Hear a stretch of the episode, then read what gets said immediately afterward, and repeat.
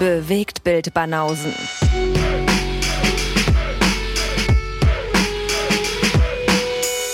Filme, Kino und Serien, bis ihr kotzt.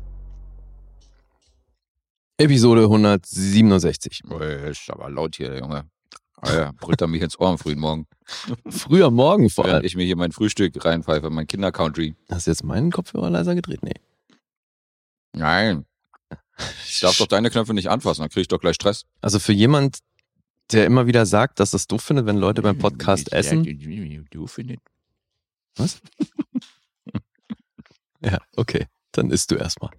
Jetzt sind die Leute doch gewohnt, weil die uns beim YouTube-Stream gesehen haben, wo wir uns auch immer was reingepfiffen haben, weil so ist das, wenn man stundenlang arbeitet. Dann muss man auch mal zwischendurch was essen. Ja, sagt er in der ersten Minute. Ja, Enjoy the show. Heute wird gegessen. vielleicht haben wir schon gearbeitet. Hast du? Ja, da gehört ja auch ein bisschen, das ist nicht nur die Aufnahme. Vorbereitung, Schreiben, Recherchieren, Interviews. Interviews. Du warst heute schon stundenlang dabei, ja? Ich habe äh, einige der Schauspieler aus meinen Projekten schon äh, angerufen, ja. Ja, und? paar haben abgehoben. Aber auch gleich wieder aufgelegt. Können wir die gleich zuschalten? Das wäre doch fein. Die können wir eventuell zuschalten, ja. Hm? Okay. Okay. okay. Kann passieren. Wir haben ein neues Quartal. Bitches, Ja, haben alles wir. ist wieder auf Null. Alles ist auf Null. Ich habe mir auch mal vorgenommen, dich jetzt mal gewinnen zu lassen hier. Gewinnen zu lassen. Ja. Das würde ich nicht akzeptieren. Diesen Pokal würde ich dir wieder Merkst zurückgeben. du gar nicht, Alter. Doch, doch, das merke ich. Macht sie so einen dezenten, so einen dezenten Second, Second Jahren oder was? Ja, ja. Weißt du, woran ich das merken, merken würde? Woran?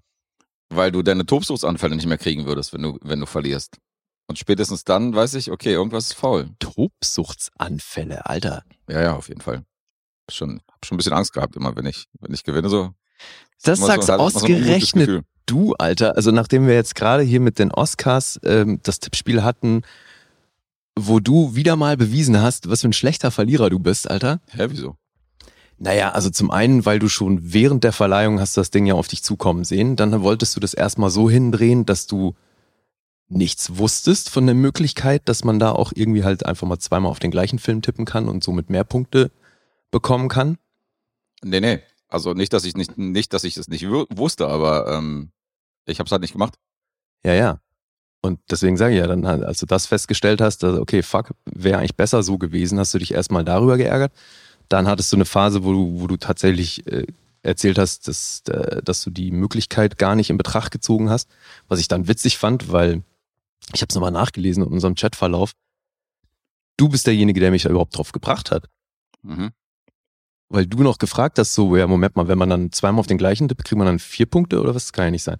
Und dann meinte Tom noch so, ja doch, klar. Und ich habe dann auch gesagt, naja, wäre halt für, wegen diesem Google-Formular, wäre es halt für die Auswertung dann einfacher. Beziehungsweise alles andere wäre extrem kompliziert. Und ähm, ja, dann habe ich ja diverse Male vier Punkte geholt und dann hast du dich da geärgert. Um dann hinterher allen zu erzählen, naja, also um das halt zu, rela zu, zu relativieren, weißt du, so nach dem Motto, ja, wir haben ja eigentlich gleich viele richtig gehabt, aber wegen Punktesystem und so habe ich dann halt gewonnen. Ja, war ja meine Entscheidung. Ja, eben. Ich hätte es ja auch auf den gleichen Tipp machen können, aber, aber um ehrlich zu sein, ähm, ich habe es wirklich vergessen. Also nur weil Sachen besprochen worden sind oder nur weil wir Sachen in der WhatsApp-Gruppe schon mal hatten, da äh, kannst du dir mal an, an deine eigene Nase fassen. Das Ja, heißt nicht, aber dass das man ist ja das, das Geile. bis zum ewig behält. Nee, aber du ich hast es, nicht mehr auf dem Schirm gehabt beim Tippen. du hast es gefragt und deswegen, du hast mich da überhaupt erst drauf gebracht. Ja, aber Junge, ich war im Club, okay? Mein Passmann hat aufgelegt und ich habe, während er aufgelegt hat, habe ich meine Oscar-Tipps abgegeben. Aha. Da habe ich nicht mehr dran gedacht, okay, alles klar, du kannst ja auch auf den gleichen Tipp zweimal tippen. Auch wenn, auch wenn wir darüber schon geredet haben und auch wenn das vielleicht meine Idee ist, ich habe es trotzdem im Moment nicht gewusst. Ja. Und aber- dann wollte ich auch im Nachhinein, wo es mir eingefallen ist, wollte ich auch nicht mehr meine Tipps ändern. Aber da kannst du doch niemanden. Nee, da wäre es ja auch eh nicht mehr gegangen. Aber ich meine, oder? Also meinst du jetzt während der Verleihung? Nein, nicht während der Verleihung, sondern am nächsten Tag, Ach so. wo es mir dann eingefallen ist. Ich so, okay, jetzt hast du, jetzt hast du es gar nicht gemacht und dann habe ich gedacht, naja gut, okay, dann hast du halt gestreut, scheiß drauf. Mhm. Gut, aber da, also das kannst du jetzt auch niemandem außer dir selbst vorwerfen, dass du diesen Zeitpunkt gewählt hast, um deine Tipps abzugeben. Äh, ja, aber ich weiß nicht, worauf du hinaus willst, weil äh, während der Verleihung und während ich gesehen habe, dass ich in manchen, äh, in manchen Kategorien dann irgendwie vier Punkte geholt hätte, ähm, dass ich mich da über mich selbst geärgert habe und gesagt habe, okay, hättest du mal lieber doch, wärst du mal doch lieber die Taktik gefahren wie Lee. Wo ist jetzt das Problem? Also was ist jetzt daran so schlimm? Nee, ich find's so lustig, wie du das dann halt irgendwie äh, phasenweise einfach ähm, hindrehst, wie es dann, wie es dann gerade passt. So. Wieso drehe ich das hin? Ne, Du hast dann sogar während der Verleihung hast du ja noch gesagt, ja, ja, hätte ich das gewusst, weil man tippt ja anders, wenn man zwei Tipps hat. Also da meintest du ja noch, ich hätte, hätte unter Umständen andere Favoriten gewählt, wenn ich nur diesen einen Tipp gehabt hätte. Ja, an einer Stelle, in einer Kategorie Mhm. wäre wär das so gewesen. Ja, der Witz ist, bei dem Statement hast du aber offenbar ähm, ausgeschlossen, dass das bei mir genauso gewesen wäre. Mhm. Das hätte ja auch sein können.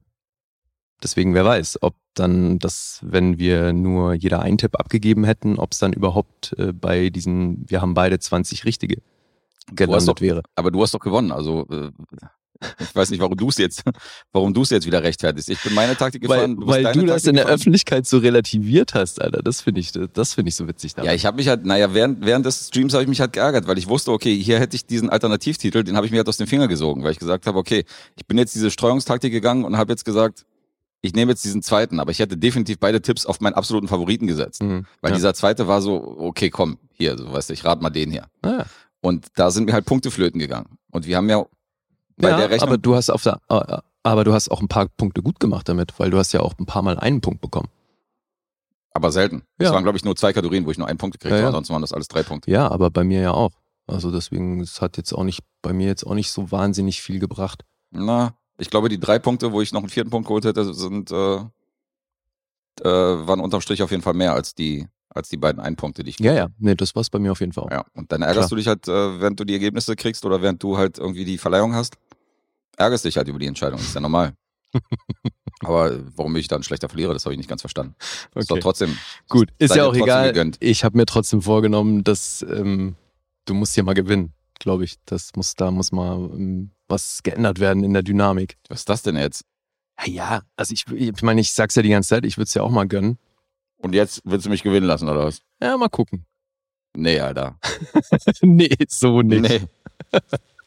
Also, Okay. da müssen wir von vornherein mal irgendwie, äh, irgendwie was klarstellen. Also, ich habe da kein Problem, da der Running Gag zu sein. Und wenn du dem Spiel besser bist, bist du besser. Das können wir gerne die nächsten fünf Jahre so durchziehen. Aber äh, sofern ich merke, dass du mich gewinnen lässt, dann, Dann willst du dann nicht können wir es aufhören. Ja, dann können wir an der Stelle abbrechen. ja, wer will das denn schon? Weiß ich nicht. Würde sag dir jetzt Spaß machen? Nee, wahrscheinlich nicht. Naja, wem, wem macht's denn Spaß, wenn einer im Gewinn lässt, ja, ne? Ja. Was ist das denn? Ja. Außerdem bist du jetzt ein bisschen sehr überheblich, Junge. Dass du jetzt schon davon ausgehst, dass du eh gewinnst und mich deswegen gewinnen lässt, damit ich mal einen Sieg hole. Junge, Junge. Naja, also, nee, ich meine jetzt mal rein statistisch Immer gesehen schlechte Verlierer sind schlechte Gewinner. Ist Sagt das man so? beim Pokern. Das Ah, sind ja. die allerschlimmsten. beim Pokern. Hm? Hm, okay. Vielleicht sollten wir mal pokern, dann könntest du auf jeden Fall, hast du da die besseren Karten. Oh je. Naja, heute, also, heute größenwahnsinnig unterwegs. äh, so ein Quatsch, aber ich meine jetzt mal so historisch gesehen, was unsere Oscar-Tipp-Runden angeht, ich glaube, du hast noch nie mehr richtige gehabt als ich. Das stimmt. Du bist der König des Oscar-Tippspiels. Siehst du, so und viel zum, zum guten König Verlierer, des ey. Punkterenns. Oh mein Gott. Punkteratens. Hä? Ah, Ich habe gerade, äh, ich äh, habe gerade, ich habe mich verneigt vor deinem Thron. Insofern, äh, wieso bin ich jetzt ein schlechter Verlierer? Die kann man uns auch nicht recht machen. hm, ist klar. Wenn ich jetzt pöbeln würde, wär, würdest du rein, würdest du dann reingrätschen und wenn ich jetzt hier sage, Gratulation, Glückwunsch, Alles klar. grätst du auch rein. Always the Padawan, never the Jedi. Also man muss an der Stelle mal feststellen, ich spiele ja auch Brettspiele, ich spiele FIFA und alles mögliche und wir zocken mit Kumpels und ähm, du bist jetzt der Erste, der sagt, ich bin ein schlechter Verlierer. Ah ja? Das kommt nicht so oft. Okay. Weil es gibt auch in anderen Spielen, es gibt zum Beispiel so bestimmte Brettspiele, wo Isa sehr dominiert. Und hier- die hat noch, Dieses Sci-Fi-Ding, ne? ja, naja, gut, das ist noch relativ ausgeglichen, aber die hat, äh, die hat noch andere Brettspiele, die wir davor gespielt haben und da ist die halt, die hat halt so viele Punkte gemacht, wie ich noch nie in meinem Leben gesehen habe, dass da überhaupt noch Punkte möglich sind, dass man so viel macht. Also die ist wirklich, wirklich krass und schlagbar bei manchen Spielen. Mhm. Und da sage ich halt mal wieder krass und äh, gratuliere und sage, ey, bist wirklich, bist schwer schlagbar in dem Spiel und äh, Respekt. Und die hat noch nie über mich gesagt, dass ich ein schlechter Verlierer bin. Aber Okay, jetzt ist halt eine, ist halt eine Ansichtssache. Ja, das war jetzt auch speziell auf die Oscars bezogen. Das darfst du jetzt auch nicht so wahnsinnig zu Herzen nehmen. Das, ich habe nicht gesagt, dass du generell ein schlechter Verlierer bist. Ich hab gesagt, das, was dieses Oscar-Ding angeht, fand ich es halt witzig, dass du das so das Bedürfnis hattest, meinen Sieg zu relativieren. Ach so. Nee, war, nee, war gar nicht darauf gemeint. Ich habe eher meine Niederlage relativiert als seinen Sieg. Hä? Naja, habe ich dir doch gerade erklärt, weil ich hätte meine Taktik auch danach anpassen sollen. Da habe ich mich halt geärgert über mich selbst, dass ich es nicht gemacht habe. Dass es meine eigene Schuld ist und dass ich das wusste und so, das ist ja alles dahingestellt. Das ist ja alles richtig. Mhm. Also geht ja nicht darum, dass ich dir den Sieg nicht gönne. Herzlichen Glückwunsch. War ja ein Top-Ergebnis. Hast ja auch alle geschlagen, die da mitgetippt haben. Insofern verneige ich mich nochmal vor deinem Thron. Apropos, wir können uns jetzt erstmal bei allen bedanken, die da so fleißig mitgetippt haben, weil das waren ja dann doch einige. Mhm. Und äh, ein paar haben da schon auch richtig gut abgeschnitten, ne? Ja, also äh, ich wurde von einem geschlagen, was die, äh, was die Zuschauer angeht. Und, ähm, und äh, ansonsten war ich an dritter Stelle von den Gesamtpunkten überhaupt, die gemacht worden sind, und du warst halt erster. Ja. Und äh, Isa war auch sehr gut, ne? Und dann haben wir. Isa hat den dritten Platz gemacht von denen. Also wir haben uns jetzt natürlich da aus der aus der Gleichung genommen, was die Preise angeht und so. Und Isa war dann tatsächlich dritte von denen, die die ganz normal getippt haben. Die Mhm. hat auch gut abgeschnitten mit 55 Punkten oder so. Ja, das ist halt das Ja, Ding mit gut. diesem Punktesystem. Es war so ein bisschen tricky, aber ja, ich meine, äh, sieht man ja an, an uns. Das hätte wahrscheinlich sonst wirklich ein paar gegeben, die einfach gleich viel gehabt haben. Ja, Im auf jeden Fall. Ergebnis. Ja. Mhm. Das auf jeden Insofern Fall. war das schon gut, dass wir das irgendwie gestaffelt haben mit den Punkten. Ja, das war ja auch der Hintergedanke, dass wir, ähm, dass wir sagen, dass wir nicht so einen Gleichstand haben und dann irgendwie auslosen müssen, sondern dass wir gesagt haben, durch die Streuung haben wir halt mehr Punkte im Umlauf. Das war ja deine Idee, das ist ja ganz, ganz smart gewesen. Und meinte Tom nicht sogar, dass die ersten beiden Plätze aus dem gleichen Haushalt stammen? Hat er gesagt zumindest, ja. Ja. Auch abgefahren. Ist das legal? naja, die sind ja nicht mit uns in irgendeiner Form verwandt, oder? Naja, nee, außerdem würde ich sagen, Fabster und Julia, wenn die, die haben ja auch mitgevotet, so. Die sind ja auch in einem. Haushalt, aber trotzdem, ich meine, das ist ja auch legitim. Wir können den Leuten nicht verbieten, weil ist ja jetzt kein Lotto. Nee, nee, ich meinte nur, ähm, das muss ein, muss ein sehr filmaffiner Haushalt sein, wenn die da beiden, äh, wenn die beide da den ersten Platz machen. Das stimmt, ja. Also ich kannte beide nicht, aber Ich auch nicht, ja. Glückwunsch von uns auf jeden Fall auf dieser Seite. Und Glückwunsch an unsere Isa. Ja, Hat auch gut abgeschnitten. da gibt es überhaupt- Freikarten. Ja, genau. Dennis und so waren ja auch knapp dahinter und so. Also, da sind schon eine Menge, die da gut, gut unterwegs waren. Ja. Aber viele, die so wie Classic Dave dann irgendwie nach Herztipps gegangen sind, ähm, Ja, da wird's dann, in the long run wird's dann schwierig, da richtig hoch zu pumpen. ja klar. Aber eben, also ich finde, das ist alles dann doch ähm, ziemlich cool gelaufen. Deswegen würde ich mich gerne nochmal auch beim, beim UCI bedanken, dass die diese Preise zur Verfügung gestellt haben. Ja, ich auch.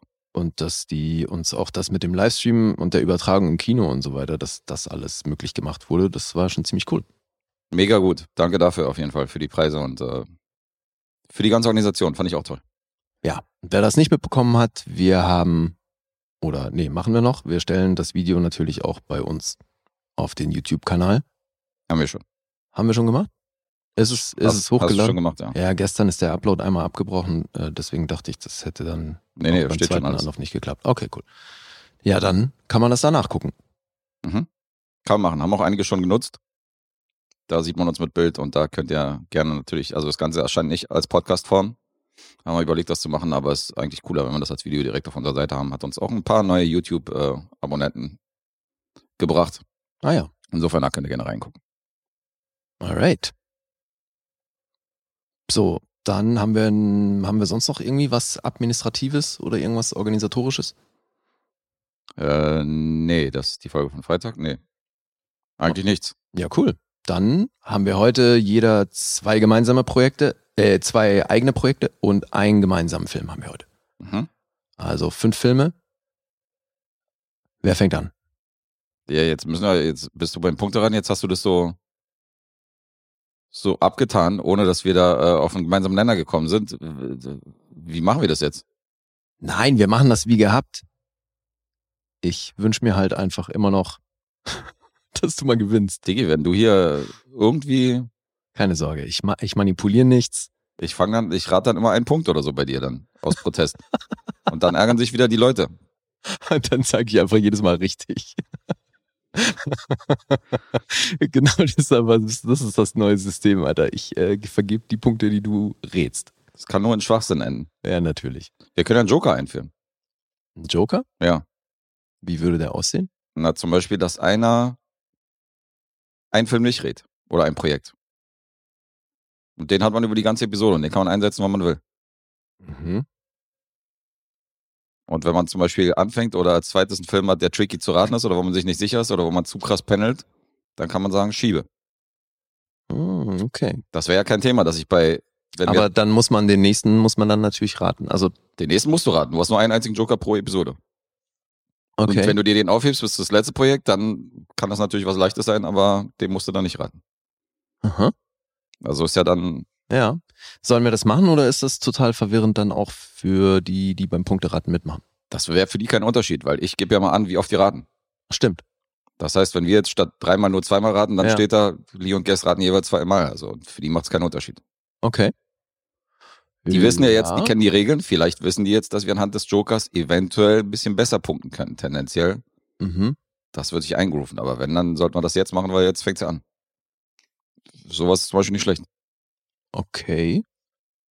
Ja, können wir von mir aus machen. Ich habe nur die Sorge, dass wenn ich jetzt gewinnen sollte, dann sagst du, okay, das war genau, wo wir den Joker eingeführt haben, jetzt hast du den ersten Sieg geholt. Und dann ist es wieder so ein bisschen, Ach, dann ist das wieder so ein bisschen abgemildert. okay. Ja, dann musst du das jetzt ohnehin entscheiden. Wirst du dein Maul halten, wenn ich gewinne? Joker oder nicht Joker? Ja, klar. Ohne Kommentare? Also nicht mehr oder weniger, als das andersrum der Fall wäre. Aber ohne hätten wir den Joker nicht, dann hättest du nicht gewonnen? Nein. Okay, gut. Quatsch. Dann let's do it. Okay. Ab heute mit Joker. Ab heute ein pro Episode. Unabhängig von der Anzahl der Filmprojekte. Äh, der, der Projekte. Also was ein bisschen lame wäre, wenn wir Support-Episode jeweils ein Projekt hätten. das ist hundertprozentig eine Null.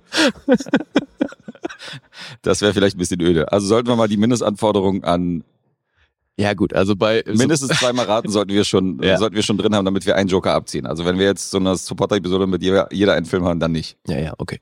Deal. Alles klar. Ja, cool. Weil heute wär's dann ja, ähm, jeder redet dreimal. Ja. Und einen davon kann man schieben. Genau, kann natürlich auch unser gemeinsames Projekt sein. Dass Mhm. einer redet und der andere sagt, nee, hier nehme ich meinen Joker. Okay. Okay? Ja, geil. Cool. Okay, wer fängt an? Wenn du willst, fang an. Okay, machen wir das. Ach so, warte mal, ich hab, äh, ich merke gerade, ich habe nichts zum Punkte mitschreiben. Äh, ja, genau, gib mir aber, nee, gib mir mal nur so einen Zettel. Danke. Dann. Bleistift hast du, ja? Ja. Ja, sind wir hier organisiert hier oder was? wir Profis oder was? Gut, das ist ja heute eh überschaubar. Äh, so, okay. Ich fange an mit einem Film, den ich mir angeguckt habe, weil ich wieder mal ein Sequel geguckt habe, ohne zu wissen, dass es eins ist. Oder, ja, es ist kein richtiges Sequel, aber es ist halt, es spielt im gleichen Universum und ich wusste nicht, dass es da so eine Art Vorgänger gibt. Also habe ich mir dann im Zuge dessen auch den Vorgänger angeguckt Mhm. und den bringe ich jetzt zuerst. Dann weißt du wahrscheinlich automatisch auch, was dann mein zweiter Film sein wird. Na, jetzt bin ich mal gespannt. Ja, aus dem Jahr 1961, The Hustler. Oh. Hi der Großstadt. Haie der Ja, Großstadt. mega. Ja, du kennst ihn demnach. Ja, ich kenne ihn, klar. Ich liebe den. Dann, äh, dann kann ich mir denken, welchen Film du als erstes gesehen hast und nicht wusstest, dass der Hauptcharakter das den Eben. schon mal gab. Und das ist so ein Witz, weil, also The Color of Money ist dann natürlich der zweite. Mhm. Den kannte ich nämlich schon, habe ich mir neulich aber nochmal angeguckt, weil ich ja gerade so wieder so ein bisschen Scorsese-mäßig da alles abhaken will. Ja. Und dann habe ich bei der Recherche dazu festgestellt, okay, da gibt es einen Film aus den 60ern Ach, wie geil. Und ich wusste zwar, dass es den gibt, aber ich hatte keine Ahnung, dass da eine Verbindung gibt, Ach, witzig. weil ich Okay. den halt noch nie gesehen habe. Ja, das war auch mal, ähm, das war auch so mal so ein Oscar-Ding, dass es hieß so, der erste Charakter, der schon mal in einem Film porträtiert worden war von, von dem gleichen Schauspieler, irgendwie dann aber Oscar nominiert war, also Mhm. irgendwie, und da habe ich das schon auf dem Schirm gehabt, so durch die Oscar-Verleihung von damals, dass das, äh, dass da schon einen Vorgänger gab. Aber rein von der Reihenfolge habe ich damals auch die Farbe des Geldes vor Hai der Großstadt gesehen. Ah ja, okay. Also den habe ich äh, auf jeden Fall auch Jahre später gesehen. Mhm. Aber ich, mir, ich hatte auf dem Schirm, dass es den Charakter schon gab in dem Film. okay. Ja, geil. Und bei dir Erstsichtung, ja? Ja. Ich Minnesota den Fats und so. Mhm. Den Mega. Kannte ich noch nicht, ja. Da bin ich gespannt. Äh, aber das mit den Oscars ist hier ein ziemlich, ziemlich spannendes Ding, aber da komme ich erstmal nahe zu. Jetzt erzählen wir erstmal einmal kurz die Handlung. Paul Newman spielt Eddie Felsen, genannt Fast Eddie. Und der ist so die Arroganz in Person. Weil der ist ein total erfahrener Billardspieler und äh, sehr talentiert in der Hinsicht. Verbringt auch sehen wir gleich zu Beginn. Seine Zeit damit ähm, mit seinem Partner Charlie hängt er dann in, in solchen Billardläden ab, also so, Spelunken und ähm, ja, ist da am Hasseln. Also das Klass, der ist halt wirklich so der klassische Hustler. Der gibt vor, erstmal nur so ein bisschen mitspielen zu wollen, weil er das wohl hobbymäßig macht. Und äh, wenn dann der Gegner so ein paar Mal gewonnen hat, hat er ihn quasi eingelullt und dann erst spielt er richtig, wenn es dann halt auch um richtig Geld geht. Und so zockt er halt nach und nach so ein paar Leute ab. Mhm. Und weil ihm aber das, dieses Kleingeld, was er auf dem Weg macht, irgendwie nicht reicht, äh, beschließt er dann, dass es jetzt an der Zeit ist, da mal in der großen Liga zu spielen und will gegen den berühmtesten und wohl besten Spieler antreten, der eben Minnesota Fats heißt. Und das passiert dann auch gleich im, im ersten Drittel des Films. Und dann spielen die einen 40-stündigen Marathon. Die spielen halt ewig einfach Pool. Und Minnesota Fats macht das ziemlich souverän. Es ist auch ein recht ausgeglichenes Ding. Eddie übernimmt dann irgendwann die Führung. Ist dann auch am gewissen Punkt, hat er einen Vorsprung von 18.000 Dollar und das läuft wirklich super. Mhm. Und parallel trinkt er halt immer fleißig Whisky und irgendwann hat er es damit halt übertrieben und wird sehr großkotzig und übernimmt sich dabei und verliert alles. Weil er eben nicht weiß, wann er aufgeben muss. Und das ist ein Problem, was sich durch den ganzen Film zieht. Und das ist so, das ist so der erste Akt. Und dann haben wir im zweiten Akt, äh, also nach diesem Spiel, lernt er dann die weibliche Hauptfigur kennen. Das ist Piper Laurie, die spielt hier Sarah Packard. Und die ist eigentlich so, so eine Art weiblicher Hustler, weil die hängt so an, äh, in der Bahnhofshalle rum und ja, wartet eigentlich auf Leute, die sie finanziell in irgendeiner Form ausnutzen kann und dort trifft sie eben dann auch auf Eddie. So lernen die sich kennen, erkennen aber auch beide relativ schnell, wie der andere tickt, verlieben sich und führen dann im zweiten Akt da konzentriert sich der Film schon auch sehr auf die Beziehung zwischen den beiden. Und das läuft natürlich nicht unproblematisch ab, weil, ja, Eddie ist eben ziemlich charakterlos. Das ist ein Problem, was sich auch durch den ganzen Film zieht. Und deswegen ist das auch, dieser Film geht weniger ums Billardspielen, sondern mehr um seine Suche nach sich selbst. Das ist halt so eine relativ klassische Redemption-Story. Aber ähm, eben im zweiten Akt konzentriert er sich sehr stark auf die Dynamik zwischen den beiden und ähm, im letzten Akt haben wir dann natürlich wieder schon Schwerpunkt Billard, weil dann will er eben wieder gegen Minnesota Feds im Pool antreten und das passiert dann im letzten Akt. Er wird dann ähm, nach seiner Niederlage gegen Minnesota Feds nimmt sich die Figur von George C. Scott seiner an. Das ist Burt Gordon, der ja, managt im Prinzip solche Poolspieler, indem der ihnen halt äh, mit denen durch die Gegend tingelt und dafür sorgt, dass sie die richtigen Begegnungen spielen an den richtigen Orten gegen die richtigen Leute und kassiert so schmale 75 Prozent von dem, was da eingenommen wird. Na, und ähm, so schließt sich Eddie ihm an, in der Hoffnung dann eben irgendwann wieder, da sei diese Niederlage gegen Minnesota Fets wieder gut machen zu können oder halt da seine, ja, seine Redemption zu bekommen. Mhm. Das ist es im Grunde. Das sehen wir hier in zwei Stunden 14. Gibt es eine Trainingmontage? Wie er dann kämpft und äh, trainiert? Nee, da, da kommen sie tatsächlich ohne aus. Mhm. Das Ganze sehen wir in schönem Schwarz-Weiß. Ziemlich geiler Look. Ja, das ist stylischer Film. Er kommt mit sehr viel Stil daher. Und äh, du, ich kann an dem Film eigentlich nichts aussetzen, außer dass ich wirklich, ich finde, der zweite Akt hat Schwächen. Okay. Also gerade dieses Etablieren der Beziehung zwischen den beiden, da lassen sie sich dann doch schon sehr viel Zeit und da gibt's schon auch eine gewisse Langatmigkeit, finde ich. Also das Pacing verändert sich da schon stark. Und der dritte Akt, finde ich, ist dann wieder super. Aber ja, eben, also ich finde, der hat so ein paar Schwächen im zweiten Akt. Okay. Wie siehst du das? Also ich finde, dass diese Feindschaft hat, dadurch, dass sie so zelebriert wird und halt so aufgebaut. Ähm, Feindschaft? Naja, zwischen, also diese, dieses äh, Verbissene, so, dass er seinen, dass er diesen Minnesota Fats halt besiegen will und so. Ähm, das meinst du auch mit Pacing jetzt gerade, oder was meinst du jetzt? Oder Nee, meinst du jetzt die Beziehung Mir, zwischen ihm mir ging es um das Pacing im zweiten Akt, wo das eben äh, primär um die Beziehung zwischen den beiden geht. Ach so, okay, ja gut. Kann ich nicht mehr zuhören, das ist schon eine Weile her. Habe ich Mhm. hier zu stehen, wann ich den gesehen habe. Ja, da lassen sie sich schon. Ja, 2007 viel habe ich den das letzte Mal gesehen. Hm, okay. Also, weiß ich nicht, ob mir das aufgefallen ist, negativ. Mhm. Aber ich meine, im Nachhinein kann ich mich kaum an die Beziehung erinnern oder an die, an die Geschichte zwischen den, also so. Ach echt? Das ist ja krass, weil die nimmt wirklich einen großen Teil in dem Film ein. Ja, aber das sind wahrscheinlich nicht die Szenen, die hängen bleiben. Die Szenen, die hängen bleiben, sind natürlich die, wo er halb besoffen irgendwie versucht, noch irgendwie das Ruder rumzureißen und äh, Ja, aber ich finde da mal weiter reinreitet. ich finde das schon krass. Also vor allem, wenn man zuerst The Color of Money gesehen hat und dann The Hustler, ist es wirklich abgefahren, wie wenig Billard hier eine Rolle spielt. Hm. Oder Pool. Also es wirklich steht absolut im Hintergrund, vor allem im direkten Vergleich. Und deswegen finde ich es lustig, dass du sagst, von der Beziehungskiste ist wenig hängen geblieben, sondern eher dann eben so diese Pool-Momente, die hier halt wirklich jetzt nicht rar gesät sind, aber schon zählbar. Okay, Das hätte ich nicht gedacht.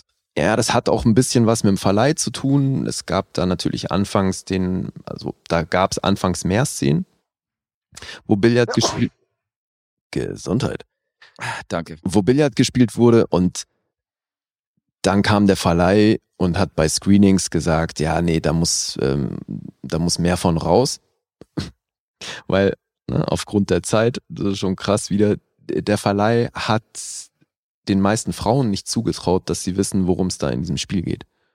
Und Okay. hat dann gesagt, wenn wir zu viel Billard oder Poolszenen drin haben, dann äh, wollen Frauen diesen Film nicht sehen oder laufen da raus.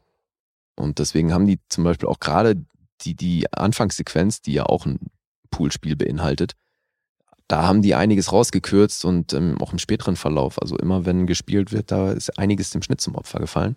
Okay. Das war eine Entscheidung des Verleihs und das ist schon lustig, ey. Das ist wirklich abgefahren, weil du hast ja auf dem Filmposter und auf den Filmplakaten hast du ja ständig irgendwelche Billardqueues und Mhm. äh, Paul Newman irgendwie am Tisch und so. Na, na, die hatten da, die hatten da echt Angst vor. Und ja, der Regisseur hat da auch in einem Interview gesagt, dass der eben anfangs einen anderen Ansatz gewählt hat, dann schon aber auch nachvollziehen konnte, wo, die, wo der Verleih damit hin wollte. Und so ist es dann halt wirklich, ist der Fokus eben auf, auf seiner Veränderung oder das, seinem Selbstwert und was er damit macht und dann eben der Beziehung zu ihr. Das ist wirklich das, worum es hier schwerpunktmäßig geht. Aber ja, ging mir genauso. Also für mich waren die Highlights tatsächlich eben die Spielmomente. Mhm. Und gerade das Spiel gegen Minnesota Fats, der übrigens von Jackie Gleason gespielt wird, der das auch sensationell macht, weil eigentlich hat er halt wirklich nicht ähm, viel Screentime, aber die das bisschen was er hat, ey, da holt er mal alles raus. Super spannend, ja, auf jeden Fall. Na. Ja, und ich glaube, zur Handlung muss ich gar nicht mehr erzählen. Ich möchte mal erzählen, wie das war mit, äh, mit den ganzen Oscars, weil das ist schon ziemlich ähm, witzig. Also vor allem, wenn man so die beteiligten Leute hier sieht. Weil du hast schon gesagt, also Paul Newman war sowohl für diese Rolle Oscar nominiert, als dann eben auch für The Color of Money. Und das war eine Premiere, glaube ich, oder? Und das ist halt die gleiche Rolle. Mhm. Das, das weiß ich nicht, aber Ich glaube, das war das das erste Mal, dass einer für die gleiche Rolle Ja. nominiert war. Und ich bin mir auch nicht sicher, ob das bis heute anhält. Ob das schon mal so, ob das danach schon mal war, dass einer für die gleiche sein, Rolle. Ja. Das kann echt sehr gut sein. Aber es ist halt schon krass, ne? Weil es Mhm. halt wirklich, also ich meine, Call of Money ist von 86, The Hustler von 61. Das ist schon abgefahren, ey. Wenn du spielst Voll. du so in echt jungen Jahren so eine Rolle und dann Jahre später nochmal und wirst dann wieder nominiert. Das ist echt cool. Na, also dieser Film hier hat insgesamt neun Oscar-Nominierungen bekommen. Was Wow. schon echt ordentlich ist. Er hat das ganze zwei davon gewonnen. Einmal für Kamera, schwarz-weiß und Art Direction, schwarz-weiß Mhm. Ist dem Film auch tatsächlich zugute gekommen, dass es da noch diese Trennung gab. So, die anderen Nominierungen waren bester Film, beste Regie und vier Schauspielnominierungen. Und zwar Newman und Piper Laurie für die Hauptrollen Mhm. und George C. Scott und Jackie Gleason für die Nebenrollen. Und dann noch ähm, adaptiertes Drehbuch. Und die zwei, die er gewonnen hat, weil eben schwarz-weiß, ich glaube, die hat er auch wirklich nur gewonnen, weil es da noch diese Trennung gab, weil das war halt dummerweise das Jahr, in dem West Side Story so ziemlich alles abgeräumt hat. Mhm. Also Und- auch den Kamera-Oscar. Den anderen. Genau, den, Mhm. den Farbkamera-Oscar dann und äh, auch Art Direction und so. Und deswegen, äh, gerade im Schauspiel war es ein hartes Ding, weil das Urteil von Nürnberg war halt auch noch in dem Jahr. Und da hat ja bekanntermaßen Maximilian Schell den Hauptrollen-Oscar gewonnen. Mhm. Ja, da hat auch, ist so lustig, äh, Woodard hat dann mal in einem Interview gesagt, ne, also damals die Frau von Paul Newman, dass sie da echt sauer auf Maximilian Schell war. also ich meine, der kann ja nun wirklich nichts dafür, Er hat es persönlich genommen. aber fand sie nicht geil. Ja.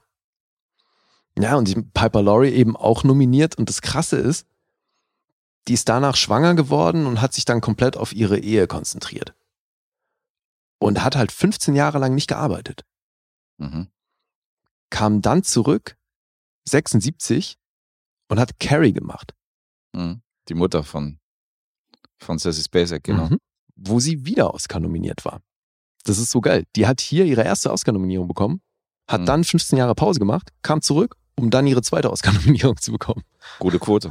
Voll. Ja, ist echt abgefahren. Ja, und die Härte ist halt wirklich George C. Scott. Weil der hatte sehr offen ein problematisches Verhältnis mit der Academy. Also der hat da oft was kritisiert und das war eben schwierig, hat hier wohl erstmalig dann auch seine Nominierung abgelehnt, weil er gesagt hat, er glaubt nicht dran, dass zwei Schauspieler aus dem gleichen Film gegeneinander antreten. Und hat deswegen öffentlich seine Nominierung abgelehnt. Jetzt hat er auch da wieder ausgerechnet gegen West Side Story verloren. Und da war er so sauer, weil ich kann mir halt vorstellen, dass er sich da zurückgenommen hat in der Hoffnung, dass Jackie Gleason das Ding gewinnt. Mhm. Und dann hat aber West Side Story, also George äh, Chakiri für West Side Story gewonnen. Und dann wurde der so sauer, dass eben hier hat dann sich öffentlich beschwert, eben darüber, dass das halt so immer politische Entscheidungen sind, auch wer dann einen Oscar kriegt und wer nicht. Ich meine, davon haben wir es oft. Das ist bis heute so. Mhm. Und das ging so weit, dass der dann 1970 den Oscar, den er für Patton gewonnen hat, abgelehnt hat. Okay. Also der hat echt so irgendwie for life ein Riesenproblem mit der, mit der Academy. Und das ist schon auch witzig, weil der wurde 62 bei den Golden Globes für diesen Film als, warte, wo habe ich es mir nominiert? Äh, Als Most Promising Newcomer nominiert. Notiert wahrscheinlich. Was? Wo habe ich es mir nominiert, hast du gesagt? Ach so, Passend zu der Oscarverleihung. ja, genau. Nein, äh, notiert natürlich. Ja, der wurde Fast, als fast so gut wie neulich dein Aus dem Ufer gelaufen. Hat mir gut gefallen in der letzten Supporter-Episode. aus dem Ufer gelaufen. Das ist ganz schön aus dem Ufer gelaufen, aus, dem- ja, aus dem. Ruder gelaufen natürlich. Anderes Ufer, aus dem Ruder gelaufen, Ja. alles, alles zusammengeschmissen. Remix. So, Most Promising Newcomer ist Mhm. insofern witzig, weil der halt zwei Jahre zuvor oder genau genommen drei Jahre zuvor für Anatomie eines Mordes schon mal Oscar nominiert war. Und dann drei Jahre später als Most Promising Newcomer äh, zu gelten, ist halt irgendwo, ist auch ein bisschen witzlos, ja. äh, ja, aber gut. Bei den Golden Globes, da darf man anscheinend, da ist man ein paar Jahre offenbar Newcomer. Ja, aber der, also der und Awards, das ähm, steht irgendwie offenbar in keinem guten Verhältnis. Na, und dann, Paul Newman hat die Rolle tatsächlich nur spielen können, weil Tony Curtis und Jack Lemmon abgesagt haben. Die mussten beide andere Dinge drehen. So kam er zum Zug. Dritte Wahl. Interessant. Hm. Dafür, dass er so einen ikonischen, so eine ikonische Filmfigur geschaffen hatte. Krass. Ja, und ich meine, also es ist unvorstellbar aus heutiger Sicht, dass das jemand anders macht. Mhm, voll. Und er ist halt wahnsinnig cool in der Rolle einfach. Also ich meine, ich finde Paul Newman, glaube ich, eh immer cool. Ja, schon eine seiner Paraderollen, ey. Ist schon richtig charismatisch. Es ist so lustig, wenn man dann sich so Statements von seinen Co-Stars hier anhört, also gerade Piper Laurie, was die so erzählt hat, auch dass der Mörder unsicher war und sich halt gar nicht, Echt? ja, und auch gar null überzeugt von dem, was er da spielt und halt immer auch so alles hinterfragen und äh, auch bei den Kollegen dann immer fragen, so, hey, okay, war das gut oder irgendwie, nee, ich fand's nicht gut, nochmal Mhm. und so. Also der war sich da ähm, gar nicht, ja, der war halt null selbstsicher, was natürlich irgendwie auch geil zur Rolle passt, jetzt in dem Fall hier Mhm. dass das halt ein Typ ist, der mit wahnsinnig wenig Selbstwert durch die Gegend läuft und da deswegen auch so ein bisschen Probleme mit seiner eigenen Identität hat oder da eben immer noch auf der Suche nach sich selbst ist. Ja. Ich meine, ey, Piper Laurie, ich finde es schon krass, wie war ja, du hast ja auch mal über Children of a Lesser God gesprochen. Ich glaube, dafür war die auch Oscar nominiert, ne? Ja, kannst du recht haben. Also die, ich meine, 117 Credits ist jetzt auch nicht gerade wenig, aber ist halt schon auch ein Name, der, glaube ich, den jetzt nicht jeder auf dem Schirm hat. Piper Laurie. Ja, also, ich, also als Mutter von Carrie hat man sie auf jeden Fall schon mal gesehen. Das, das ist schon so. Ja, ja, nee, aber ich meine den Namen der Schauspielerin. Den Namen ich glaub, nicht unbedingt, den, ja, den aber haben den- viele nicht auf dem Schirm. Das ist schon, das ist schon wahrscheinlich ihre bekannteste Rolle. Carrie? Mhm. Hm. Ja. Und äh, ja, für sie wurde ursprünglich Kim Novak angefragt. Und die hat aber abgelehnt. So kam Piper Laurie zum Zug. Und den einzigen, den man hier noch, also neben diesen vier noch erwähnen kann, finde ich in der Besetzung, ist Jake LaMotta. Mhm. Der hat hier halt echt ein Cameo als so ein Bartender. Mhm. Raging Bull himself. Ja. Achso, noch gar nicht erwähnt, wer hier Regie führt. Robert Rossen. Der Herr, der All the King's Man gemacht hat. 49, dafür auch schon Oscar nominiert war. Mhm. Damit bringt das insgesamt auf fünf Oscar-Nominierungen und das bei nur äh, zehn Regie-Credits. So, sie kam nach Cordova, kennt man, glaube ich, auch. Lilith ist, glaube ich, auch recht bekannt. Aber eben, der, also mehr Autoren-Credits als Regie-Credits.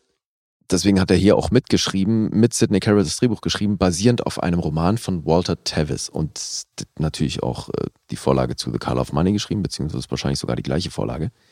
Der Typ hat auch Queen's Gambit geschrieben. Also Okay. die Romanvorlage dazu. Ja, Walter Tevis.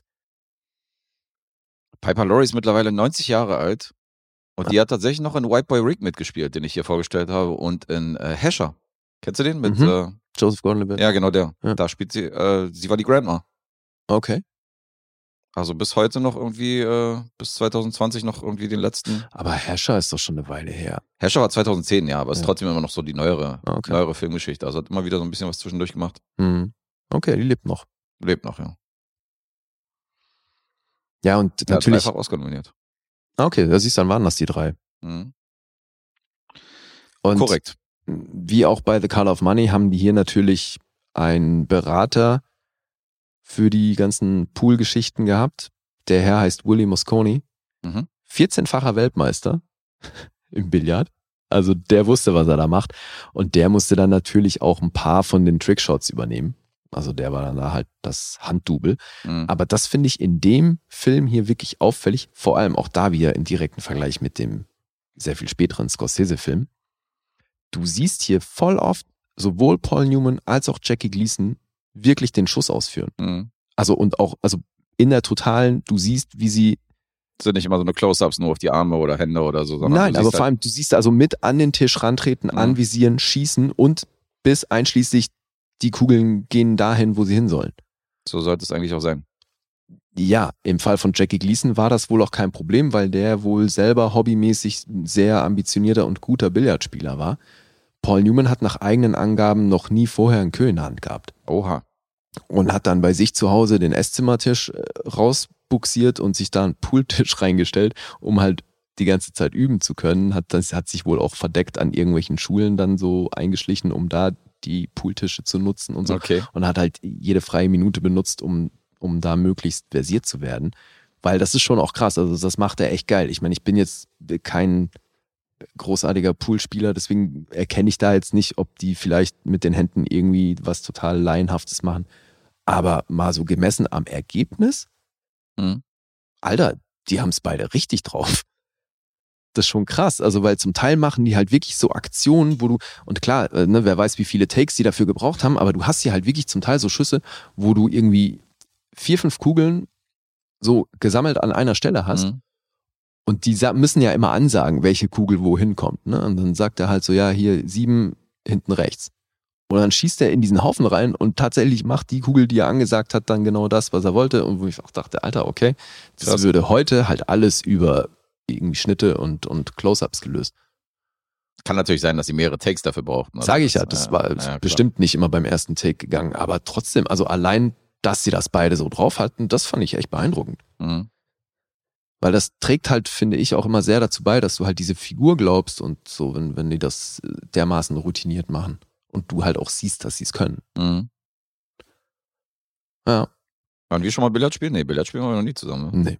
Kannst du das? Ja, jetzt auch nicht so extrem gut, aber durchschnittlich halt. Ja. Also ich krieg die. Kugeln schon irgendwie rein, aber so, so mega doll bin ich jetzt nicht. Ist bei mir schon ewig her, dass ich das mal gemacht habe. Mhm. Tja, Kneipensport. Äh, Bist du denn gut bei in Darts oder sonst irgendwas in der Richtung? Nicht besonders, nee. Äh, Jetzt will er, jetzt fragt er mich so bei Kneipensport aus. Wie, wie viel Prozent meines äh, Teenagerlebens habe ich in Kneipen verbracht? So, Ey, bei also Darts bin ich richtig scheiße. okay. Das ist nicht mein Sport. Das hat auch so ein hohes Frustpotenzial, finde ich. das Das hat- so. Das hat mein Vater auch immer so auseinandergenommen, dass er gesagt hat, ey, wie, wie können diese Typen eigentlich Millionen verdienen? Der Sport wird in der Kneipe gespielt, mit Mhm. halb Besoffenen irgendwie, der, die in der Ecke stehen und Dart werfen und jetzt machen die hier Weltmeisterschaften, wo die, wenn der hört, was für Preisgelder da, äh, da irgendwie über die Ladentheke gehen, dann regt er sich so darüber auf und denkt so, auch so Golf hat er sich auch aufgeregt. Boah, sagt so, die schwitzen noch nicht mal.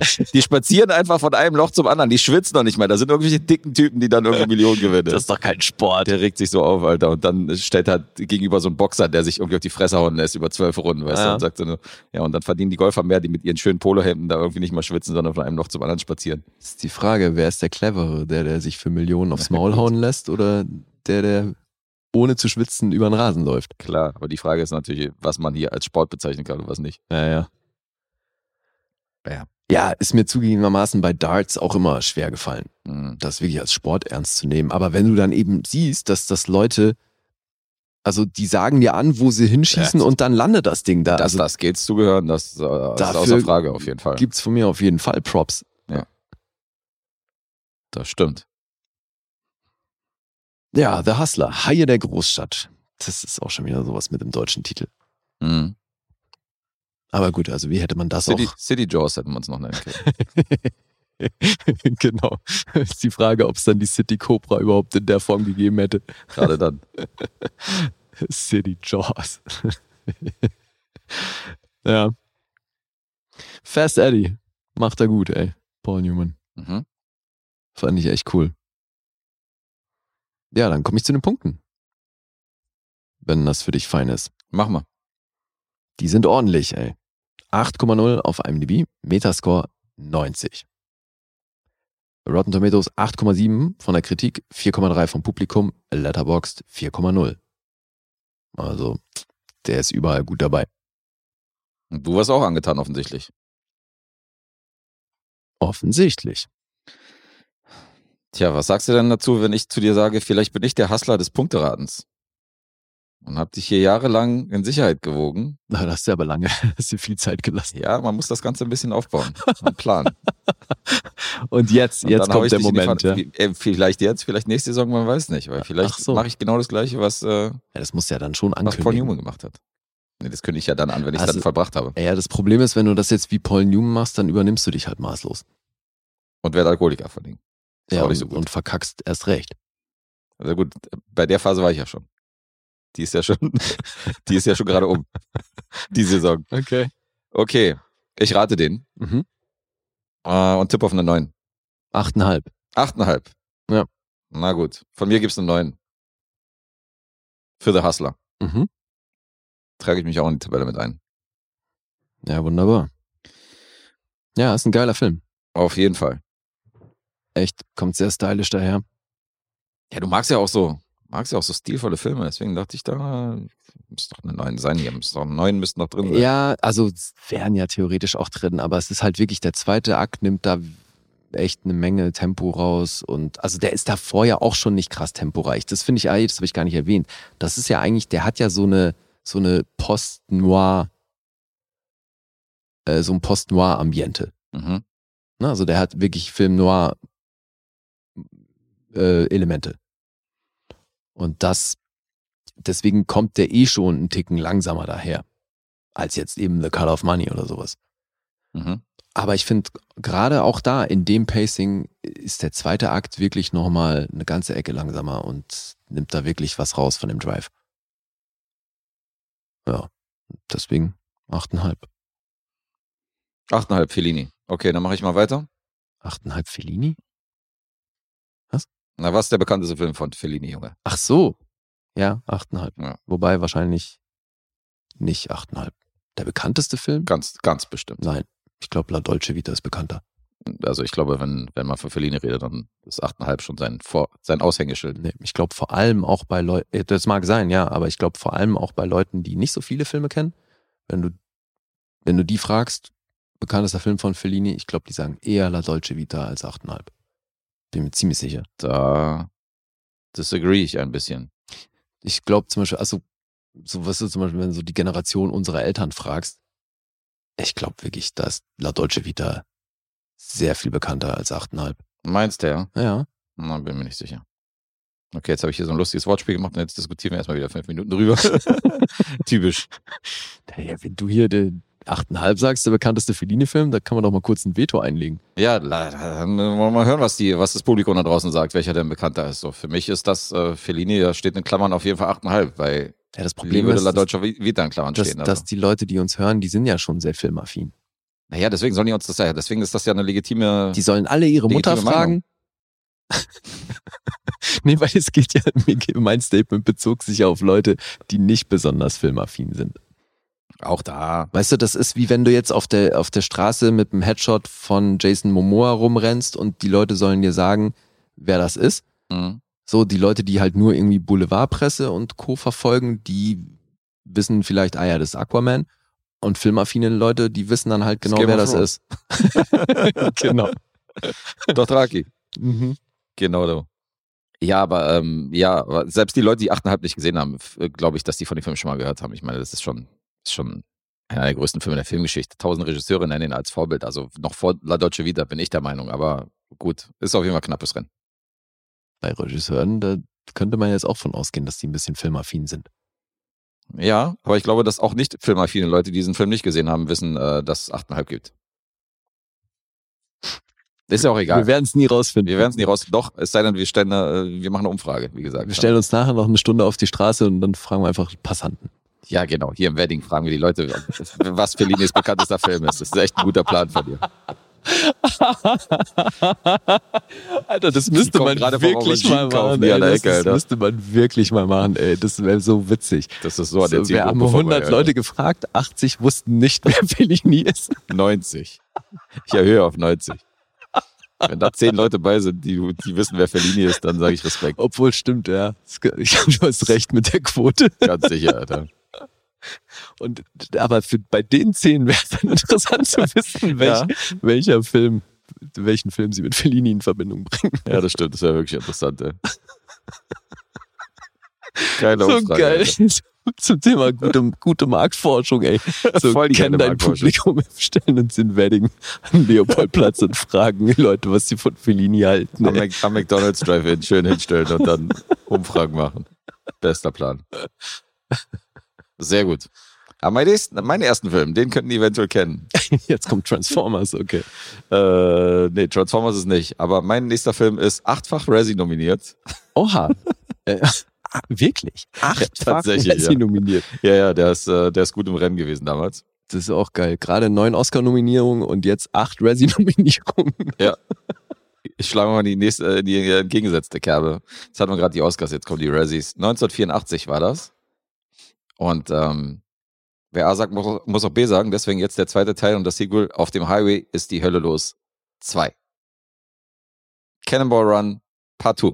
Ach, okay, geil. Ich habe mir gerade kurz überlegt, aber Smokey and the Bandit war ja die andere Reihe, ne? Smokey and the Bandit war die andere Reihe Aber von bei- Reynolds. aber und das ist einer der Filme, wo er, wo er davor gesagt hat, ich mache nicht mehr diese Verfolgungsjagdfilme, wo ich mit irgendwelchen schnellen Autos durch die Gegend fahre. Und dann kam der zweite Teil und der dritte Teil und dann kam Cannonball Run. Mhm. Einer von diesen. Ja, Aber da hat er es umgesetzt. Da, das war wirklich einer der. Also danach hat er nicht mehr so eine Rolle übernommen. ja, weil Jackie Gleason ist ja den meisten wahrscheinlich eben aus, aus den Reihen bekannt. Ja, klar. Ne? Als Da war Sheriff. er der Sheriff. Ja, ja, genau. Jackie Gleason war aber auch derjenige, der äh, immer, äh, der immer persifliert wird ähm, bei diesen Schwarz-Weiß-Sitcoms, wo auch King of Queens zum Beispiel auch mal eine Folge gemacht hat, wo er so nach Hause kommt, so mit Mhm. dieser, weißt du, so als Postbote Ja. und so, mit diesen freundlichen Postboten und Wie so. heißt das war auch Jackie denn? Gleason. Ja, genau. In dieser Sitcom. Ja, ja. Wie hieß die denn? Super bekannt, ey. Ja, Weiß ja. jetzt auch nicht. Ah, ich jetzt auch vergessen, ey. Okay, ist ja auch Ja, egal. ja, gut, ist ja auch egal. Okay, und Cannonball Run, 2 heißt der dann, oder? Cannonball Run 2. Der war, Alter, ist so viel Resi-Nominierung. Okay, Ganze krass. acht Stück, ja. Und ähm, das Team war eigentlich das gleiche. Also der Regisseur war wieder Hal Needham. Ich habe schon bei meiner ersten Rezension erzählt, der hat nicht viele Regie-Credits, war allerdings Stunt-Koordinator bei großen Filmen wie Chinatown, French Connection und so. Mhm. Und der durfte dann den ersten Teil inszenieren und das war so erfolgreich, dass er auch das Sequel machen durfte.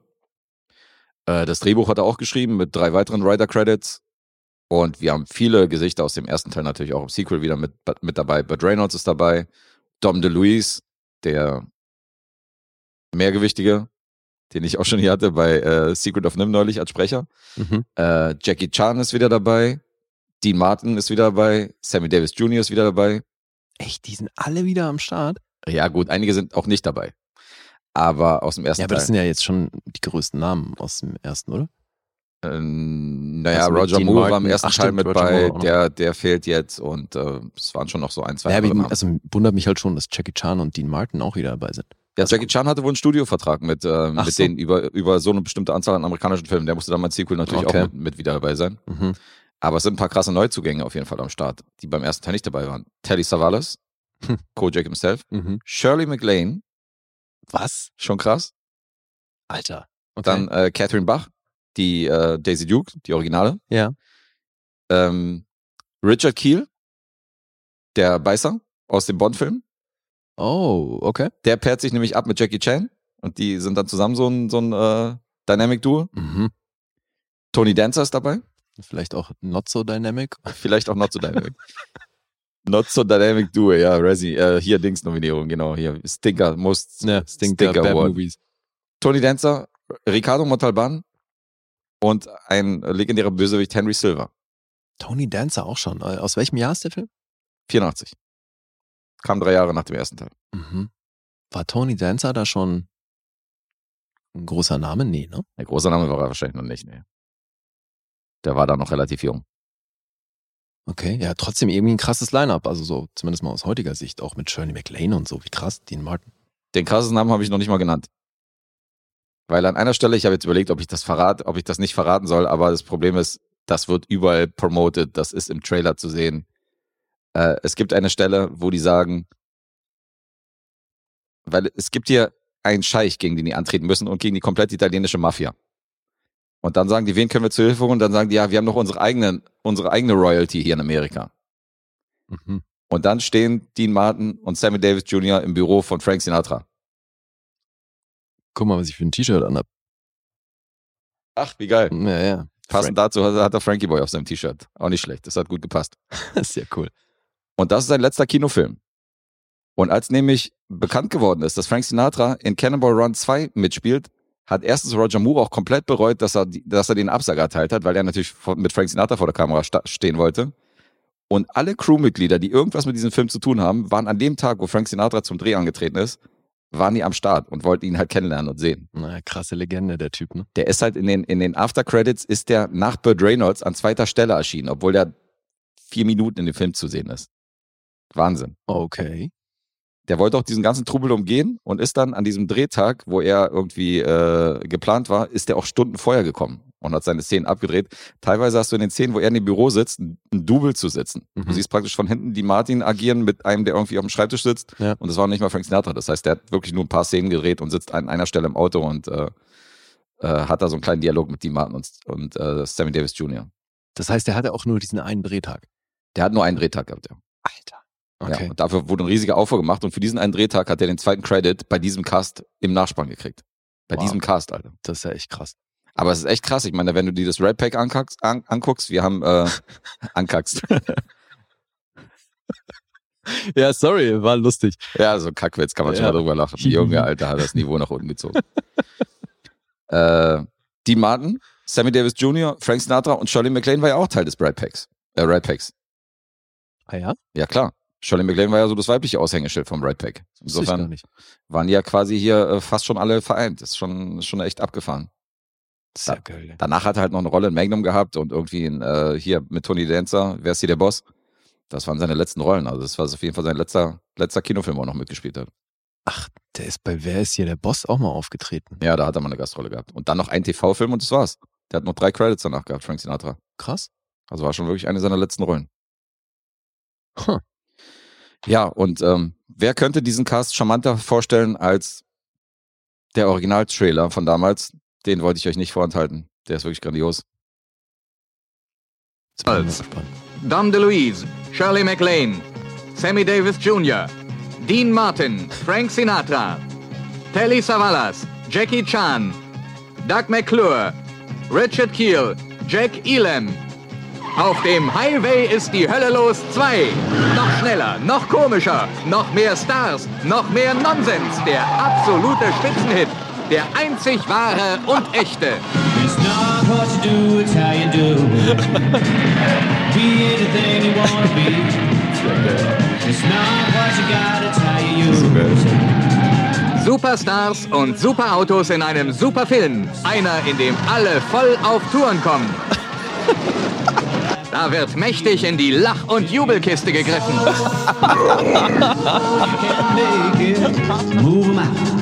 Zum Beispiel bringt der freundliche Richard Keel der Blankbirne Telly Savalas das Fliegen bei. Ein Auto als U-Boot. Captain Chaos kriegt was an die Glocke, was er nicht auf sich sitzen lässt.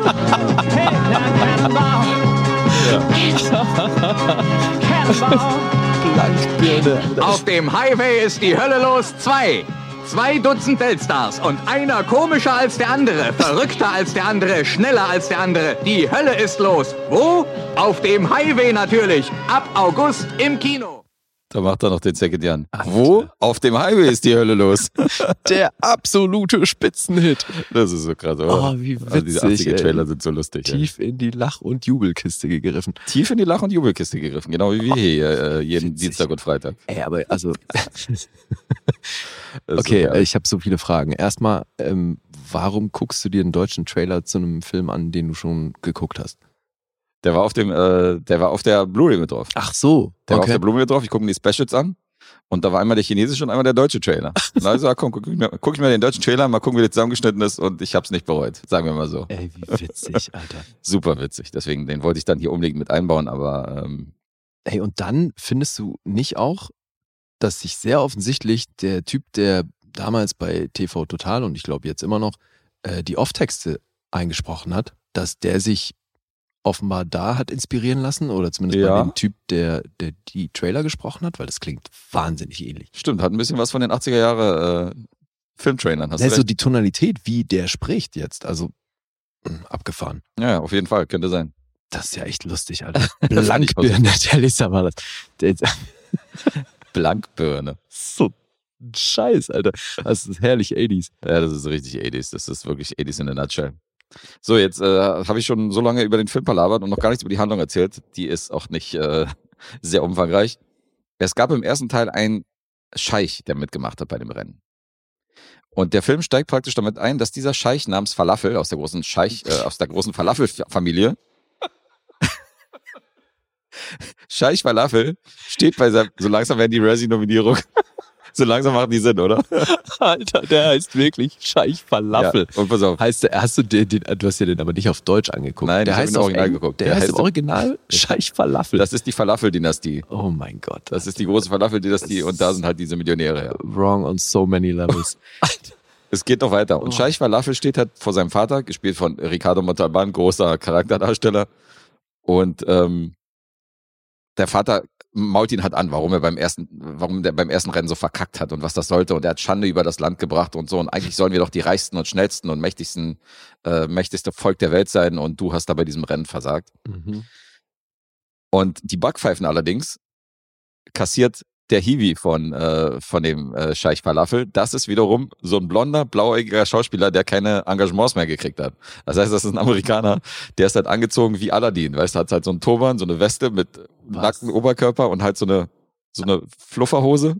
Oh mein Gott. Und der kriegt dann die Backpfeifen von den beiden so, weil er muss dann immer kassieren und sagt dann immer Dankeschön, Dankeschön. Aha. Also das ist so der Witz dabei. Jedenfalls sagt dann Scheich Falafel zu seinem Vater, er wird ein neues Rennen ins Leben rufen, praktisch den Cannonball 2 und wird dem Sieger eine Million zur Verfügung stellen und er wird der Sieger sein, der hieraus hervorgeht und damit wird er die Ehre der Familie Falafel oder der Dynastie natürlich wiederherstellen. Äh, Die richten das Rennen auch noch selbst aus. Die richten das Rennen selbst aus. Korrekt. Aha. Und er will selber bei seinem eigenen Rennen gewinnen. Der will bei seinem eigenen Rennen gewinnen, ja. Auch nicht mit unerlaubtem Wett, Wett, also Mitteln, sondern er sagt halt, er gewinnt das Rennen und Mhm. holt so die Ehre zurück. Aber die anderen Kandidaten aus dem ersten Teil sind natürlich auch dabei. Von diesem Rennen bekommt die Mafia-Familie Cannelloni Wind. Alter, hör mal auf. Wirklich? Die sind, Cannelloni. die sind nämlich gerade verfeindet mit den Fettuccinis und den Tortellinis. Ey, nicht im Ernst. Ernsthaft? Alter. Hallo, wir haben 84, Junge. Doch. Und die Oh führen halt gerade Machtkriege mit diesen anderen Familien. Und die wollen als großen Coup, wollen die das Preisgeld stehlen und den Scheich kidnappen und für ihn auch nochmal Lösegeld verlangen. Alter, das ist ja unglaublich. Das ist natürlich so eine Pate-Verarschung. Weißt du, also der, ja, ja. der Hauptmann sitzt also, natürlich mit so, einer, mit so einer Katze, wo ihm dann auffällt, dass die Katze tot ist. sitzt er halt da und hält halt sein mysteriöser und sagt, sagt, du bring meine neue Katze, diese Katze ist tot. das war echt schon ganz lustig. Okay. Und dann geht dieses verrückte Rennen los. Es klingt nach hartem Klamauk, aber ist es denn so Das ist bekloppt, dass es schon wieder geil ist? Also ich habe mich gut amüsiert auf jeden Fall. Das ist natürlich dieser legendäre Film, wo auch der Orangutan am Steuer sitzt. Mit der, mit der äh, weißen Chauffeursuniform. Hast du bestimmt schon mal gesehen, oder? Ja, ja. Der dann irgendwie bei dieser Oma vorbeifährt und die Oma sagt, äh, lächelt so und winkt so, weißt du, weil sie das total süß findet. Und der Orangutan zeigt ja so den Mittelfinger. Ah, ja, okay. Und ähm, Oh Gott, ey, irgendwie habe ich jetzt tierisch Bock, das zu sehen, ey. ja, der hat halt, der Orangutan ist halt einer der besten Fahrer tatsächlich in dem, in dem Szenario, ohne Scheiß. Das ist auf jeden Fall auch sehr interessant. Alter, der Orangutan ist einer der besten Fahrer. Ohne Scheiß. Ah. It just keeps getting more horrific. Der hat halt am Anfang wird er halt von seinem, von seinem, äh, von einem der Geldgeber, der dann Tony Dancer und seinen Kumpel engagiert, dass die praktisch mit dem Orangutan das Rennen fahren. Der sitzt hinten in der Limousine drin, während der Orangutan praktisch ihn da so, ihn da so chauffiert und dann so angefahren kommt und er steigt dann hinten aus dieser Limousine raus. Das ist mega Oh, lustig. das ist schlecht. Was natürlich richtig vorbildlich ist, ist in dem Film, äh, ist die Frauenzeichnung, weil die ist natürlich sehr großartig, weil du hast hier zwei junge Damen, wie schon im ersten Teil, die hier teilnehmen und die laufen beide in so, eine in einem lilanen und die andere in so einem rosanen, pinken Einteiler Overall rum. Mhm. Und je nachdem, ob die gerade irgendwie ihre weiblichen Reize einsetzen müssen oder nicht, ziehen sie halt den Reißverschluss extrem zum Bauchnabel oder Mhm. lassen ihn halt oben. Okay. Ja, also Ja. sehr manipulativ unterwegs. Und am Anfang heißt es auch gleich, wo wir die beiden zum ersten Mal sehen, die sind im Lamborghini unterwegs und die Sheriffs und die Polizei setzen sich natürlich auf die Fährte und dann heißt es schon über Funk, zwei heiße Bräute im Lamborghini äh, heizen durch den Highway, ihr müsst ihnen unbedingt den Weg abschneiden und so. Und dann immer wieder über Funk heißt es so, ja, diese zwei heißen Bräute, ja, diese Brünette, diese kurvige und so hin und her, wo ich dann denke, okay, das ist auch ganz wichtig für die Verfolgung. Werden ihre Namen überhaupt jemals erwähnt? Ich glaube nicht, nee, das sind einfach so die heißen Bräute. so geil. Und die wechseln auch öfter mal die Autos, weil der Lamborghini dann irgendwann mal äh, überhitzt oder kein Benzin mehr hat. Der wird am Straßenrand dann stehen, stehen gelassen. Und dann ähm, gabeln die sich halt den nächsten Anhalter auf und äh, klauen von ihm das Auto und sind dann immer wieder mit verschiedenen Vehikeln unterwegs und setzen ihre weiblichen Reize natürlich ein, um die Autos dann zu kriegen. Da ist dann so ein Jüngling, wo die ihm dann versprechen, eine richtig heiße Nacht mit ihm zu verbringen. Er darf auch seine Kamera mitbringen. Und ähm, sie schwören ihm Stein und Bein, davon wird er seinen Kindern noch später äh, erzählen, von dieser Nacht. Mhm. Wenn es Söhne sind, fügen die dann noch hinzu. Ah, ja. Sofern es Söhne sind, wenn, wird er das erzählen. Also, Mhm, mhm. also ein bisschen sexistisch. Und überhaupt alle Statistinnen, die sonst noch zu sehen sind, außer diesen beiden äh, Fräuleins, laufen halt die ganze Zeit durch Bikini durch die Gegend und haben eigentlich nur haben nur so eine Rollen wie zum Beispiel, dass sie bei dem Scheich irgendwie sitzen und um ihn rum ihm so Luft zufächern Mhm. und äh, ihm so an der Schulter hängen und so ein Bikini und er sagt so, ja, Blondinen sind halt so meine, meine Schwäche und so. Also es ist wirklich äh, fragwürdig, Okay. fragwürdiges Frauenbild. Krass. Du hast halt am Anfang, wo Sammy Davis Jr. ins Hotel kommt, um Dean Martin irgendwie äh, von diesem Rennen zu erzählen, dass es wieder ein zweiter Teil von diesem Rennen gibt und dass sie sich aufmachen müssen, um die Million zu holen. Ähm, da klopft er an die Tür und Dean Martin macht ihm halt nicht die Tür auf, weil er gerade natürlich auch eine Blondine im Bett hat, Mhm. die, wo er gerade irgendwie Champagner und so serviert hat und fängt an zu Natürlich. singen, Everybody needs somebody sometimes, weißt du, und will gerade ins Schlafzimmer und, die, und Sammy Davis klopft halt hinten und er macht ihm nicht auf. Und dann sagt Sammy Davis so, ja, du wirst schon sehen, du wirst schon sehen. Und dann sagt er so, The Candyman can, was ich dann selber zitiert aus seinem eigenen Song, The Candyman can. Mhm. Und fährt dann an der, ja, total subtil. Also dieses Selbstreferenzielle ist schon lustig und fährt dann mit so einem mit so einem äh, Fensterputzer-Ding Lift fährt er dann den Hotel hoch, um ihn dann am Fenster zu überreden, so dass er dann mitkommen soll zu diesem Rennen und so. Also, Okay. also du hast auch diese Selbstreferenzen mit diesem Candyman und dass Dean Martin seinen eigenen Song singt. Das hat man im ersten Teil schon mit Roger Moore und James Bond. Also Mhm. das hat man jetzt auf jeden Fall im zweiten Teil auch. Und das ist super albern, aber es ist äh, witzig. Und du hast tolle Stunts. Also das ist wirklich mega Stunts, wieder alles handgemacht. Ich meine, man merkt schon, dass dieser Typ aus dem Stuntbereich kommt. Du hast am Anfang so eine Rakete, mit der Dom DeLuise ursprünglich, dann aber Burt Reynolds in die Rakete steigt. Also wo so ein Mann praktisch so reinsteigt in diese Rakete und die wird dann aus so einem Flugzeug einfach runtergelassen. Und unten ist halt so eine riesige Show. Weißt du, so die diesen Stunt halt irgendwie beobachten, so ein Publikum und so. Ja. Und dann siehst du, wie diese Rakete irgendwie durch so einen, durch so einen Wohnwagen irgendwie äh, gezogen wird und alles irgendwie platzt und, und du siehst diese Rakete irgendwie eine Menge Schaden äh, anrichten. Und Burt Reynolds sitzt halt angeblich in dieser Rakete und kommt dann total demoliert ausgestiegen. Also, Mhm. aber die Stunts selber, die sind schon, die sind schon wirklich gut. Also da, da geht einiges zu Bruch. Ist schon, da geht's, da geht's ab. Okay. Wie lange geht der? Äh, Stunde 48. Hat ein Budget von 20 Millionen, die Hälfte davon ging natürlich in Schauspielgagen äh, rein. Hm. Ja, kann ich äh, von, einer, von, einer, äh, von einer Prozentzahl. Hat auch diesmal nur 28 Millionen eingespielt. Also das war jetzt nicht der Riesenhit äh, wie der erste Teil. Der erste Teil hat wesentlich mehr gemacht. Der zweite Teil ist tatsächlich, kommt nicht so gut weg. Also was die, was die Einspielzahlen angeht, aber besonders auch was die Punkte angeht. Da musste ich schon, musste ich schon staunen, wie, wie schlecht der letztendlich ab, abschneidet. Aber es, also es klingt ja jetzt erstmal inhaltlich hm, ziemlich ähnlich. Wie der Ja, erste. das ist auch ähnlich. Der erste Teil ist ja auch nur minimal besser. Der hat ja auch bei IMDb, glaube ich, nur eine 6,1 oder 6,2 oder so. Der ist jetzt auch nicht so mega prall unterwegs. Mhm. Aber in den 80ern war das für uns kleine Schuljungen aus dem Wedding, war das ein kultiger Film. Und äh, der macht immer noch Spaß, wenn man zwei Augen zudrückt, Nostalgie gehen hat und in den 80ern groß geworden ist. Jeder, der den heute zum ersten Mal sichtet oder jetzt ein Verfechter ist von Political Correctness, der wird hier eine Menge auszusetzen haben. Ja, ja, gut, klar. Ja. Aber du hattest deinen Spaß, ja? Ich hatte meinen Spaß, ja. Und fand, fandst ihn aber schlechter als den ersten. nee, würde ich so nicht sagen. Mhm. Die waren schon beide so auf einer Wellenlänge. Also ich habe mich beim zweiten auch köstlich amüsiert. Ist natürlich krasser Scheiß. Also ist, äh, ist letztendlich kein guter Film, aber es ist schon witzig, so Leute wie Dean Martin und Frank Sinatra und Sammy Davis Jr. und Shirley MacLaine in so, einem- in so einem Film zu sehen. Also Shirley MacLaine spielt so eine Schauspielerin, Mhm. Die am Anfang bei Sound of Music bei so einer Bühnenversion davon mit einer, mit einer Schauspielkollegin gespielt hat und deswegen hat die noch Nonnenkostüme an, als sie rauskommen. Ach, okay. Und deswegen denken natürlich am Anfang alle, wenn die, äh, wenn die bei diesem Rennen von, von Burt Reynolds und äh, Dom DeLuise mitgenommen werden, weil die denken sich so, okay, kann nicht schaden, Gott an unserer Seite zu haben. Mhm. Und deswegen nehmen sie diese beiden Nonnen mit. Die Nonnen sind aber keine Nonnen, sind, sind Ja. eigentlich Schauspielerinnen. Okay, aber die lassen auch wirklich kein Klischee aus. Nee. Und wenn dann später natürlich die Nonnenkostüme fallen, dann tragen die natürlich auch so knappe Shorts und so hin und Ja, ja, her und klar. so, weißt du, und sind halt relativ äh, unzüchtig angezogen. Mhm. Und äh, das sorgt natürlich auch für die eine oder andere Verwirrung.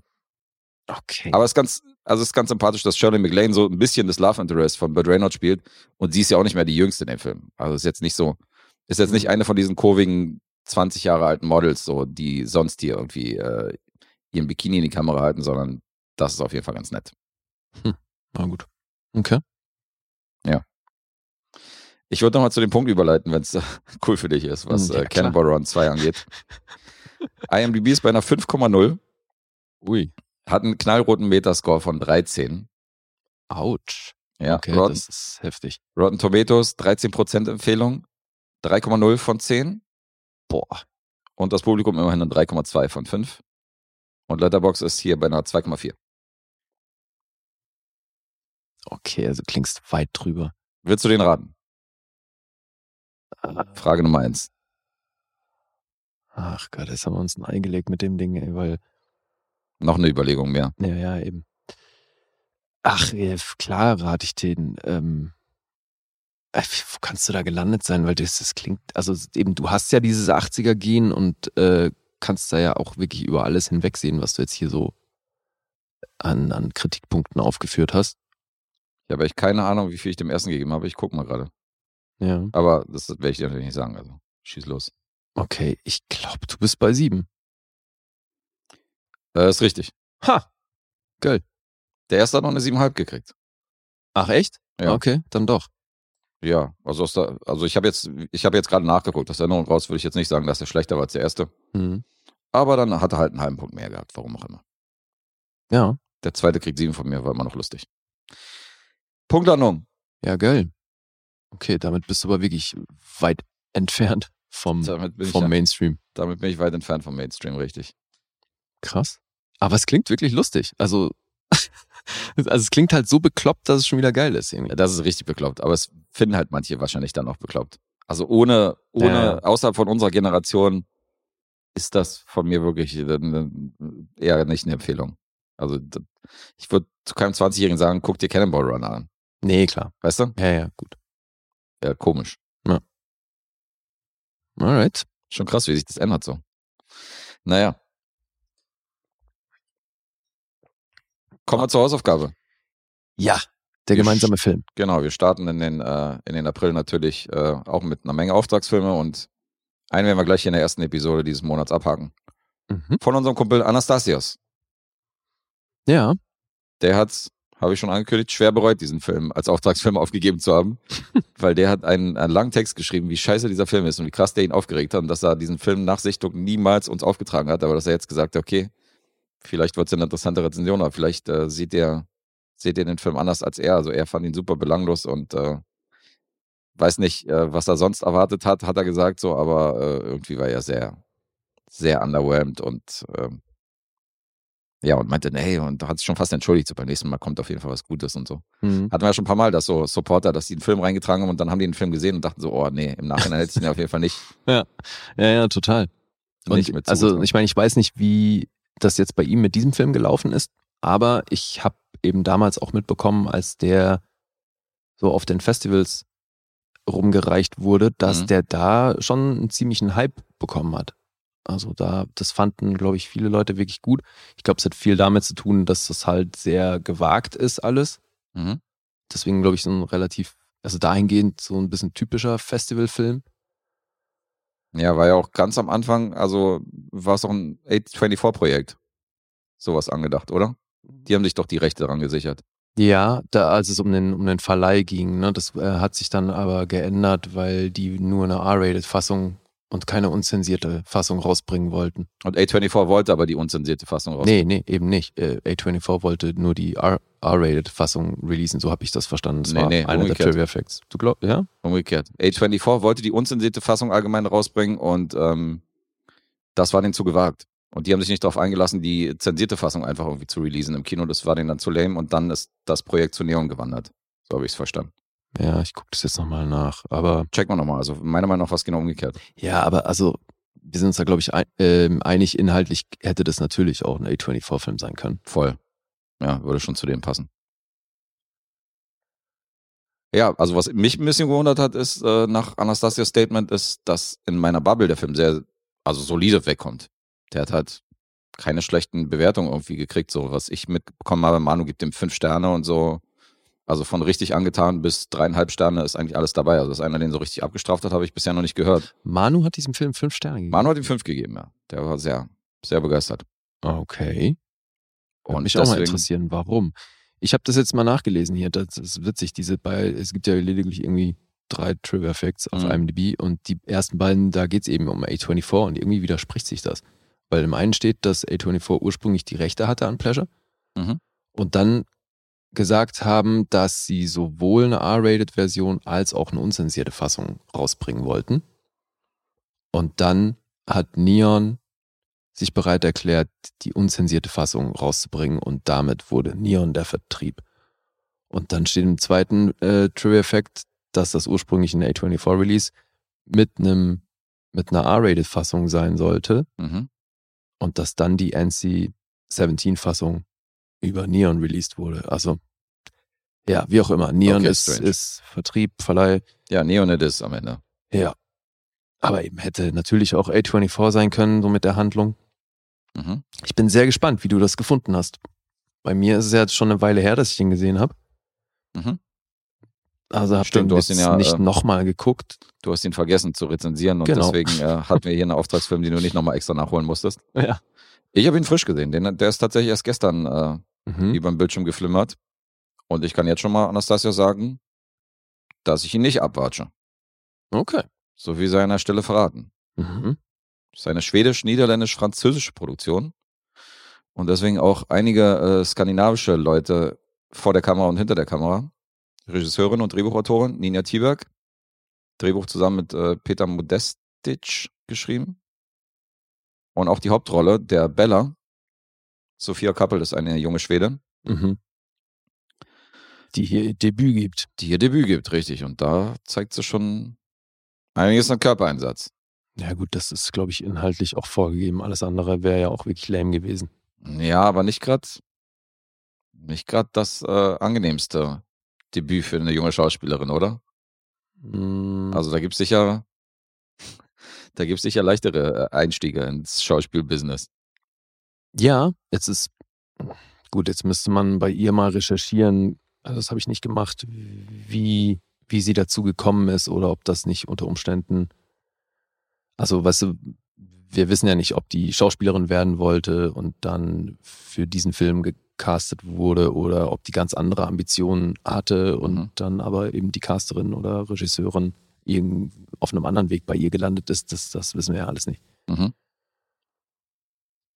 Aber das war ja bei, bei Titan war das ja auch so ein Ding. Da ist es ja dann auch eine geworden, die sonst noch nichts gespielt hat, weil es halt da auch eine Kombination aus Typ und äh, was sie ausstrahlt und so ist halt eine sehr spezielle Figur. Und ich glaube, das ist hier schon auch, das wäre ja auch, also ich kann mir auch gut vorstellen, dass die ganzen Tätowierungen, die die in der Rolle hat, dass das auch ihre sind.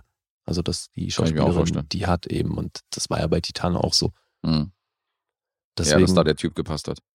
das ist, glaube ich, ähm, ich kann mir vorstellen, dass die dann eher so rangegangen sind, weil das ja jetzt auch kein, ähm, also ich meine, der hat ein 2 Millionen Budget, ist damit jetzt natürlich nicht riesig. Mhm. Und deswegen gab es wahrscheinlich auch diesen Ansatz und nicht hinzugehen zu sagen, wir brauchen irgendeinen A-Lister und den äh, schminken wir dann auf Pornodarstellerin, sondern dass die halt das oft von der anderen Seite angegangen sind, kann ich mir halt vorstellen. Das Deswegen, wäre aber auch ein gewagtes Ding für eine A-Lister. Also, weil wir sehen ja wirklich irrigierte Schwänze irgendwie vor, vor der Fresse von der Schauspiel, von der Hauptdarstellerin irgendwie baumeln und weiß ich was alles. Also das ist ja schon, gut, hat, also gab es ja in einem anderen Kontext Kate auch Blanchett schon. oder ne? so vorzustellen. Äh, Nö, aber so eine, so eine, also weil es ja auch so ein Independent-Film ist, ist das, glaube ich, schon nochmal ein bisschen was anderes, weil so eine Chloe Sevigny hat das ja auch schon gemacht. Also, Da fällt dir natürlich die Blowjob-Szene ein. ja, Ja, aber viel Klar. mehr. Meine, die hat es mit ihrem Freund gemacht und hat, äh, sorgt heute noch für Gesprächsstoff, aber sonst. Das sind meistens auch tatsächlich Pornodarsteller, die irgendwie mit irrigierten Penissen äh, oder irgendwelche, ja. irgendwelche Newcomer in, in so Sachen wie Shortbus oder so. Ja, deswegen ist jetzt, muss man da mal schauen, ne, was ihre Karriere so macht, ob die da jetzt weitermacht oder ob die gar. Aber ich fand halt jetzt mal abgesehen davon, Ambition äh, dass es hier in die Pornobranche geht und um ein, ein 19-jähriges Mädchen, die halt aus Schweden, aus so einem kleinen schwedischen Dorf, nach LA kommt, um in der Pornobranche Fuß zu fassen, um da Karriere zu machen. Das ist eigentlich die Story. Ja. Ich fand sie als schauspielerisch extrem gut. Also die, für mich machte die das wirklich authentisch und so, dass ich ihr das abgenommen habe von, von A bis Z. Und dafür, dass das ein Debüt ist und dafür, dass das so eine recht herausfordernde Rolle war, fand ich sie wirklich sehr gut. Mhm. Das schon mal, das schon mal, also ich finde die sehr talentiert. Ja. Aber eben, weißt du, vielleicht haben sie ja auch einfach eine gesucht, die vielleicht so tatsächlich Ambitionen äh, in Mhm. dem Bereich hatte und haben die dann für den Film gecastet. Klar, aber die muss ja trotzdem die Rollen, also die muss ja trotzdem diesen Charakter darstellen Ja, ja. und spielen. Also Nee, macht sie, macht sie sehr gut, finde ich auch, ja. auf jeden Fall. Also ich finde aber, machen eigentlich alle Beteiligten in dem Film gut. Mhm. Zum Teil ja wirklich äh, Charaktere, die in der Pornobranche auch tatsächlich arbeiten. Ja. Deswegen, äh, ich weiß nicht, wie es dir ging, als du den gesehen hast. Auf mich wirkt der Film an vielen Stellen sehr unangenehm authentisch, so fast schon dokumentarisch. Mhm. Der hat echt so viele, Ich glaube, darauf zielt er auch ab. Ja, der hat viele Sequenzen, wo ich denke, okay, das hätte auch voll eine Doku sein können. Ich meine, du hast zwar diese etwas stilistisch oder beziehungsweise hochstilisierten äh, Szenen, wo dann so lauter Hip-Hop gespielt wird, wo dann so Musikvideo-Ästhetik drin Mhm. hast, weißt du, so ein Zeitlupe. Das hast du zwar auch, aber das sind ja auch meistens so äh, Kunstgriffe, die du in der Doku auch teilweise siehst. Ja. Insofern hätte auch eine Doku sein können. Ja, erst recht, wenn es dann eben an, an die Produktion von, von den Pornofilmen geht. Wenn man da die Drehs begleitet und so, das hat, das ist eben unangenehm echt, wie du schon gesagt hast. Mhm. Und dadurch, klar, hat es einen dokumentarischen Touch. Auf jeden Fall. Da kollidiert bei mir so ein bisschen was mit der Handlung, aber hat natürlich trotzdem seine Wirkung und ich glaube schon auch, das ist äh, so das Haupt, die Hauptmotivation des Films, dass er eben diese Wirkung bei dir erzielt. Mhm.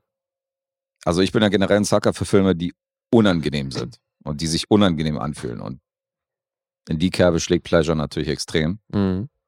Deswegen hat er schon alleine dafür bei mir gepunktet und ähm, es ist schon krass, so diese, diese Kehrseiten von dieser Pornobranche zu sehen, weil ich meine, sie wird, sie wird dann so reingeworfen, versucht am Anfang ja immer noch irgendwie normale Pornoszenen zu drehen und jetzt nicht zu sehr einen Fetisch zu bedienen, sie will sich nicht in den Arsch ficken lassen und so eine Sachen, weil sie sagt so, ja, vielleicht irgendwann mal später, im Moment nicht und so. Und lehnt am Anfang alles ab, sieht aber, dass sie halt mehr Chancen hat, bei den großen Produktionsstudios zu landen, wenn sie halt mehr mit sich machen lässt. Und wenn sie halt ihre Tabus halt ein bisschen erweitert. Und wenn sie sagt so, ja, ich setze jetzt meine Grenzen ein bisschen höher, weil es gibt ja so, ein, so eine äh, große Agentur, die Spiegler Girls werden die genannt. Mhm. Da sind halt die Mädels, die für diesen Spiegler arbeiten. Ja. Und da will sie hin. Das ist so der die ist ja auch, Elite. das ist tatsächlich der echte Typ, ne? Das ist der echte, ja, genau. Ja. Und da will sie hin. Und die sagen ja aber gleich von vornherein so, dafür bist du uns zu unschuldig, weil unsere Mädchen Mhm. haben fast keine Tabus, die machen alles mit. Ja. Die bedienen alles, was irgendwie gerade gebraucht wird. Insofern, du bist da ein bisschen zu äh, unbefleckt. Und dann sagt sie, okay, sie muss irgendwie da rein. Und dann Mhm. muss sie halt über den Schatten springen und muss ihre Grenzen halt irgendwie ab, ablegen und muss sagen, das wollte ich zwar nicht machen, aber jetzt muss ich es halt machen. Ja, aber das fand ich eben, also jetzt zumindest aus der Erinnerung raus, kannst du mir ja gerne korrigieren, wenn das irgendwie anders inszeniert wurde, aber was ich noch weiß, was mich so ein bisschen gestört hat an der Nummer, eben das, was ich vorhin meinte, dass das inhaltlich bei mir so ein bisschen kollidiert mit der Wirkung, die der Film erzielen möchte. Weil sie wird von Anfang an als eine Frau etabliert, die genau weiß, was sie will, Mhm. deswegen auch diesen Schritt machen möchte. Und da wird auch ziemlich genau gezeigt, dass sie eben ähm, das alles sehr berechnend macht. Und dass sie weiß, was dazugehört, in dieser Branche erfolgreich zu sein. Und ich habe das nicht so verstanden, dass sie für sich Tabus hat, sondern ich habe das so aufgefasst, dass sie eben, weil sie die Strukturen in der Branche kennt, mit denen sehr bewusst haushaltet. Weißt du, dass sie eben genau weiß, ich mache jetzt erstmal das und das und das, weil in dem, wenn ich mich dann irgendwann in den Arsch ficken lasse, kann. so dann ist das der Moment, wo ich viel Geld für verlangen kann oder so, das ist dann der nächste Step. Dann kann man Und- das verkaufen. Ja, gut. Und da eben sehr mit sehr viel Kalkül zugange ist. Das wurde mir, also so habe ich das zumindest aufgefasst oder jetzt noch in Erinnerung. Mm, Und deswegen ja dann auch dieses ähm, Grenzen austesten, beziehungsweise ein Febel für eine, eine ziemlich ähm, gewalttätige Form des Sex zu haben, die sie dann auch ausleben möchte. Und das fand ich in der Wirkung zwar krass, inhaltlich aber irgendwie ein bisschen strange. Also das kriegen die mir nur darüber erzählt, dass sie halt noch sehr jung ist und im Grunde halt dann doch nicht wusste, was sie wirklich will. Weil ansonsten geht die Nummer für mich nicht so richtig auf, weil sie das bis dahin eben mit sehr viel Kalkül macht und immer genau weiß, was, was von ihr verlangt wird und was sie bereit ist zu geben. Und sich dann in einen Bereich begibt, wo sie anfangs auch noch suggeriert, dass sie genau weiß, was da auf sie zukommt und dass sie das auch möchte. Dass sie das bedienen möchte, um eben in ihrer Karriere weiterzukommen oder weil auch das zum Teil ihre Veranlagung ist. Und da dann aber quasi das große Erwachen kommt, weil sie dann irgendwie erst währenddessen realisiert, äh, okay, fuck, ist doch nicht so geil. Ja, ist interessant, aber ähm, ich glaube, es ist eine Mischung aus beiden. Ich glaube, da ist nicht dieses Schwarz-Weiß-Denken drin aus dem einfachen Grund, weil es ist zum Teil auch Kalkül, dass sie, also sie sagt es ja an einer Stelle so, dass sie sich so viel besser verkaufen kann, wenn, Mhm. wenn dann, wenn sie diese Tabu-Momente bricht und so. Ja. Und bis dahin baut sie sich halt erstmal einen Namen auf, dann hat das natürlich einen ganz anderen Effekt. Auf der anderen Seite, wo diese Momente dann passieren, siehst du, okay, die ist in der, in der Hinsicht überhaupt nicht erfahren. Die hat richtig Schmerzen und so weiter, das tut dir weh. Ja. Insofern ist das jetzt die Frage, war das jetzt zum Teil Selbstschutz und war das jetzt nur äh, so eine Fassade, die sie halt gesagt hat, so von wegen so, ja, ich möchte das noch nicht, ich möchte das später, damit ich das besser verkaufen kann, um sich selber zu schützen und um diese Sachen, wovor sie Angst hat, dann vielleicht nicht machen zu müssen. Das ist halt das, ist halt, Ja, das, ist und halt das das- große Fragezeichen. Und das kollidiert mit bei mir im Verständnis aber mit diesem ganzen Vorhaben, was sie da hat. Dieses, ich will in dieser Branche erfolgreich sein und ich weiß, was dazugehört. Mhm. Und dann denke ich mir so, ja, okay, und plötzlich hast du dann aber das große Erwachen oder was, weil äh, ups, ist ja, ist ja doch real. Oder also was ist so die Erkenntnis? Was ja, sie hat sich auf jeden Fall überschätzt, das steht fest. Dann relativ schnell im Ah, Film. okay, also das, das nimmst du dann Auf doch so Fall. wahr, dass, äh, dass dass so eine, Erwa- so eine Art Erwachen gibt, weil sie sich das anders vorgestellt hat. Ja, das geht schon relativ früh los, wo sie zum ersten Mal halt den Typen da vor sich hat, mit dem sie halt ihre erste Nummer schieben muss und das halt ein Ekelpaket. Und ähm, das war noch nicht mal die Spitze des Eisbergs. Also da siehst du ja schon so, da kommt sie schon ins Grübeln. Ja, aber ich meine, guck mal auch, wie kalkuliert sie vorgeht, um an diesen Spiegel ranzukommen. Auch, ja. Also deswegen, die ist da ja schon sehr selbstbewusst und auch sehr berechnend in dem, was sie macht. Das auf jeden Fall auch. Ja. Geht da ja stellenweise auch wirklich über Leichen. Und, oder macht halt, ist halt wirklich bereit, viele menschlichen Ja. Ding, Dinge zu opfern, um ihrem Traum da näher zu kommen.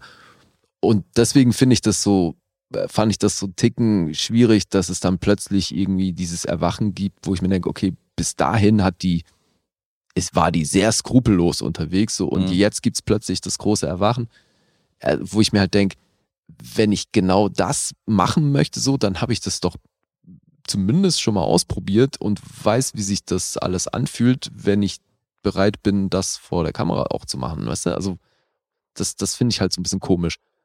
Ja, die ist, aber das fand ich, also ich fand interessant an dem Film, dass sie halt nicht so ein, was du gerade sagst, sie ist halt teilweise sehr berechnend und sie geht halt über Leichen in manchen Momenten und in einer Szene entlädt sich ja sogar diese ganze Gewalt, die ihr praktisch teilweise äh, widerfahren ist und so. Das fand ich auch großartig. Fand ich aber interessant, dass sie so ein, dass sie nie, kein Sympathieträger ist in dem Film. Ja. Sondern dass sie praktisch das, was man ihr am Anfang sagt, so pass auf, du hast ja keine richtigen Freunde und so weiter, trau den Mädchen nicht, weil die suchen alle so ihr eigenes Interesse und den Schuh hätte sie sich halt selber anziehen können. Das ist schon, ist schon ganz cool, dass man dir nicht so eine, so eine sympathische, wo dann die Fallhöhe natürlich größer wäre, Mhm. eingesetzt hat, sondern eine, die halt auch sehr berechnet ist. Fand ich an sich ganz cool. Ja, aber gerade weil sie so berechnend und, und dabei auch skrupellos unterwegs ist, fand ich Fieberst du nicht so mit dir mit, oder? Mhm. doch, das funktioniert auch. Ich fand es eben nur, also da, da, das kratzte bei mir so ein bisschen an, der- an der Glaubwürdigkeit, dass, also weißt du, ich kann diesen Bruch nicht so ganz nachvollziehen, wie sie, wie schnell die dann da landet, dass sie dann währenddessen entdeckt, so, oh fuck, äh, ist ja doch nicht so angenehm und äh, halt das plötzlich alles total schrecklich findet, wo ich mir denke, ey, aber das ist jetzt zu 100% das, was du machen wolltest. Ja, ja, das ohne Frage. Weißt du, also hast du dir vielleicht einfach mal, deswegen meine ich, hat sie sich vorher gar keine Gedanken gemacht? Und wenn sie sich keine Gedanken gemacht hat, warum weiß sie dann so gut Bescheid und ist so kalkuliert und, und äh, skrupellos bei ihren, bei ihren Aktionen, weißt du? Naja, sie das will passt schon- so nicht, das ja, genau. Sie sagt schon, sie sagt schon, sie will der Star in der Pornobranche werden und sie will der Pornostar Nummer eins ich, irgendwie ja, in LA eben. werden. was glaubt sie, also weißt du, dann muss sie das Ding im Kopf doch mal durchgespielt haben, so, deswegen, das geht für mich nicht so richtig auf. Okay. Ja, für mich, also für mich steht fest in diesem Moment, dass sie sich unterschätzt. Also dass sie sich überschätzt hat. Und dass sie da sitzt und sagt so, und die sagen so, ja, die Szene kann aber ein bisschen rougher werden und äh, bist du cool damit, beschimpft zu werden und das und dies und so. Und sie sagt, ja klar. Ja, mach. aber weil sie danach ja förmlich gesucht hat. Also Ja, ja. die wollte ja genau solche Jobs machen und deswegen finde ich das halt so krass, weil aber denk, so, währenddessen. sie ja eben, währenddessen war es dann plötzlich anders. Und das ist eben so ein Bruch, der sich mir nicht so hundertprozentig erzählt. Also da tue ich mich so ein bisschen schwer mit. Aber das tut dem Film jetzt nur geringfügig einen Abbruch. Also fand es trotzdem äh, sehr sehenswert Mhm. und eine, auf jeden Fall eine interessante, ja, und sehr gewagte Geschichte. Weil also schon auch so, wie es bildsprachlich eingefangen ist und so, ich mochte den. Ja. Bildsprachlich fand ich es auch sehr stark. Und das ist halt, ich meine, der Film handelt die ganze Zeit um die Pornobranche. Du siehst irgendwelche Schwänze, du siehst die ganze Zeit Titten, du siehst irgendwelche Pornomodels im Bild und trotzdem sind diese, äh, diese Stunde 49 Minuten, wie dieser Film geht, sind sowas von unsexy und ungeil, Mhm.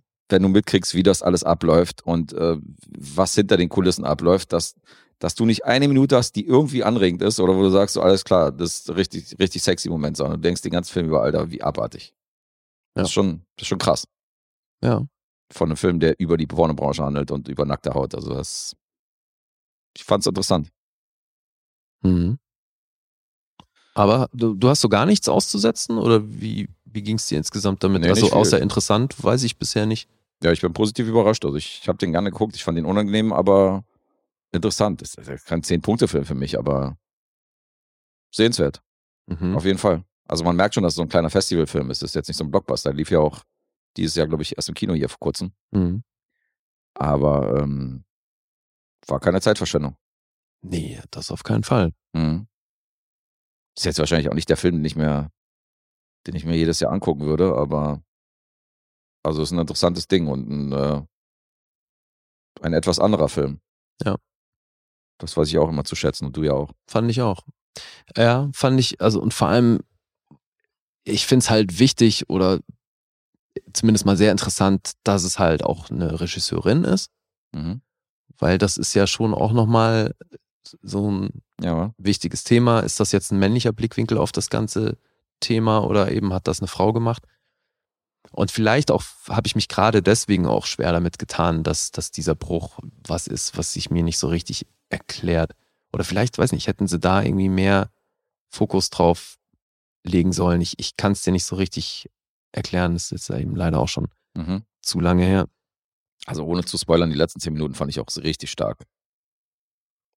Was da, was da passiert ist, was da abgegangen ist, das fand ich auch richtig gut. Mhm.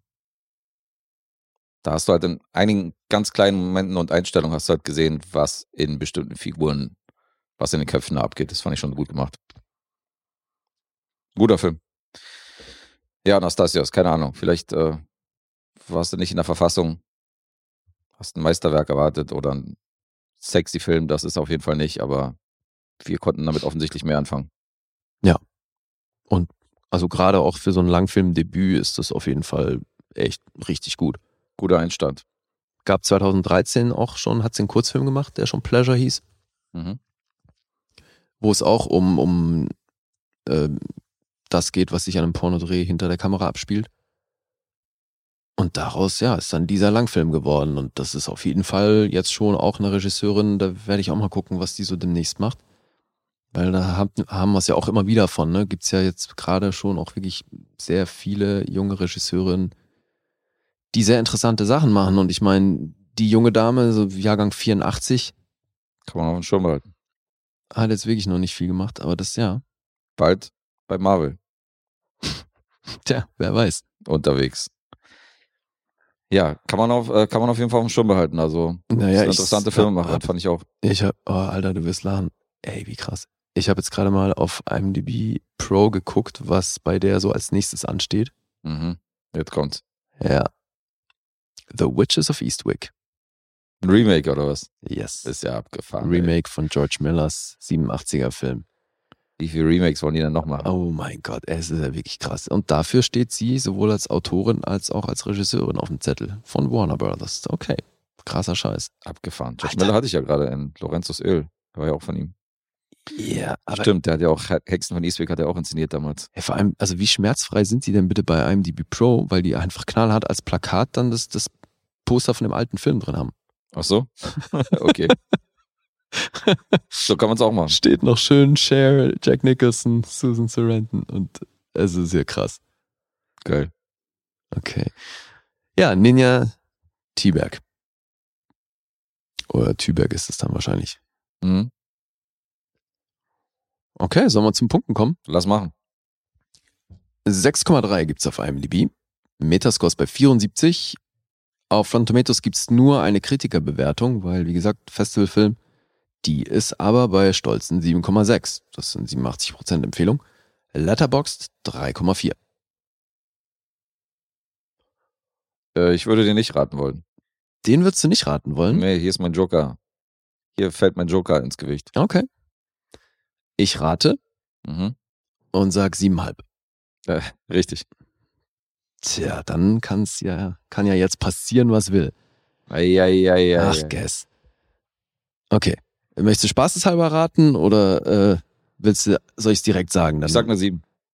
äh, sieben wäre richtig. Sieben wäre richtig? Ja. Ah, okay.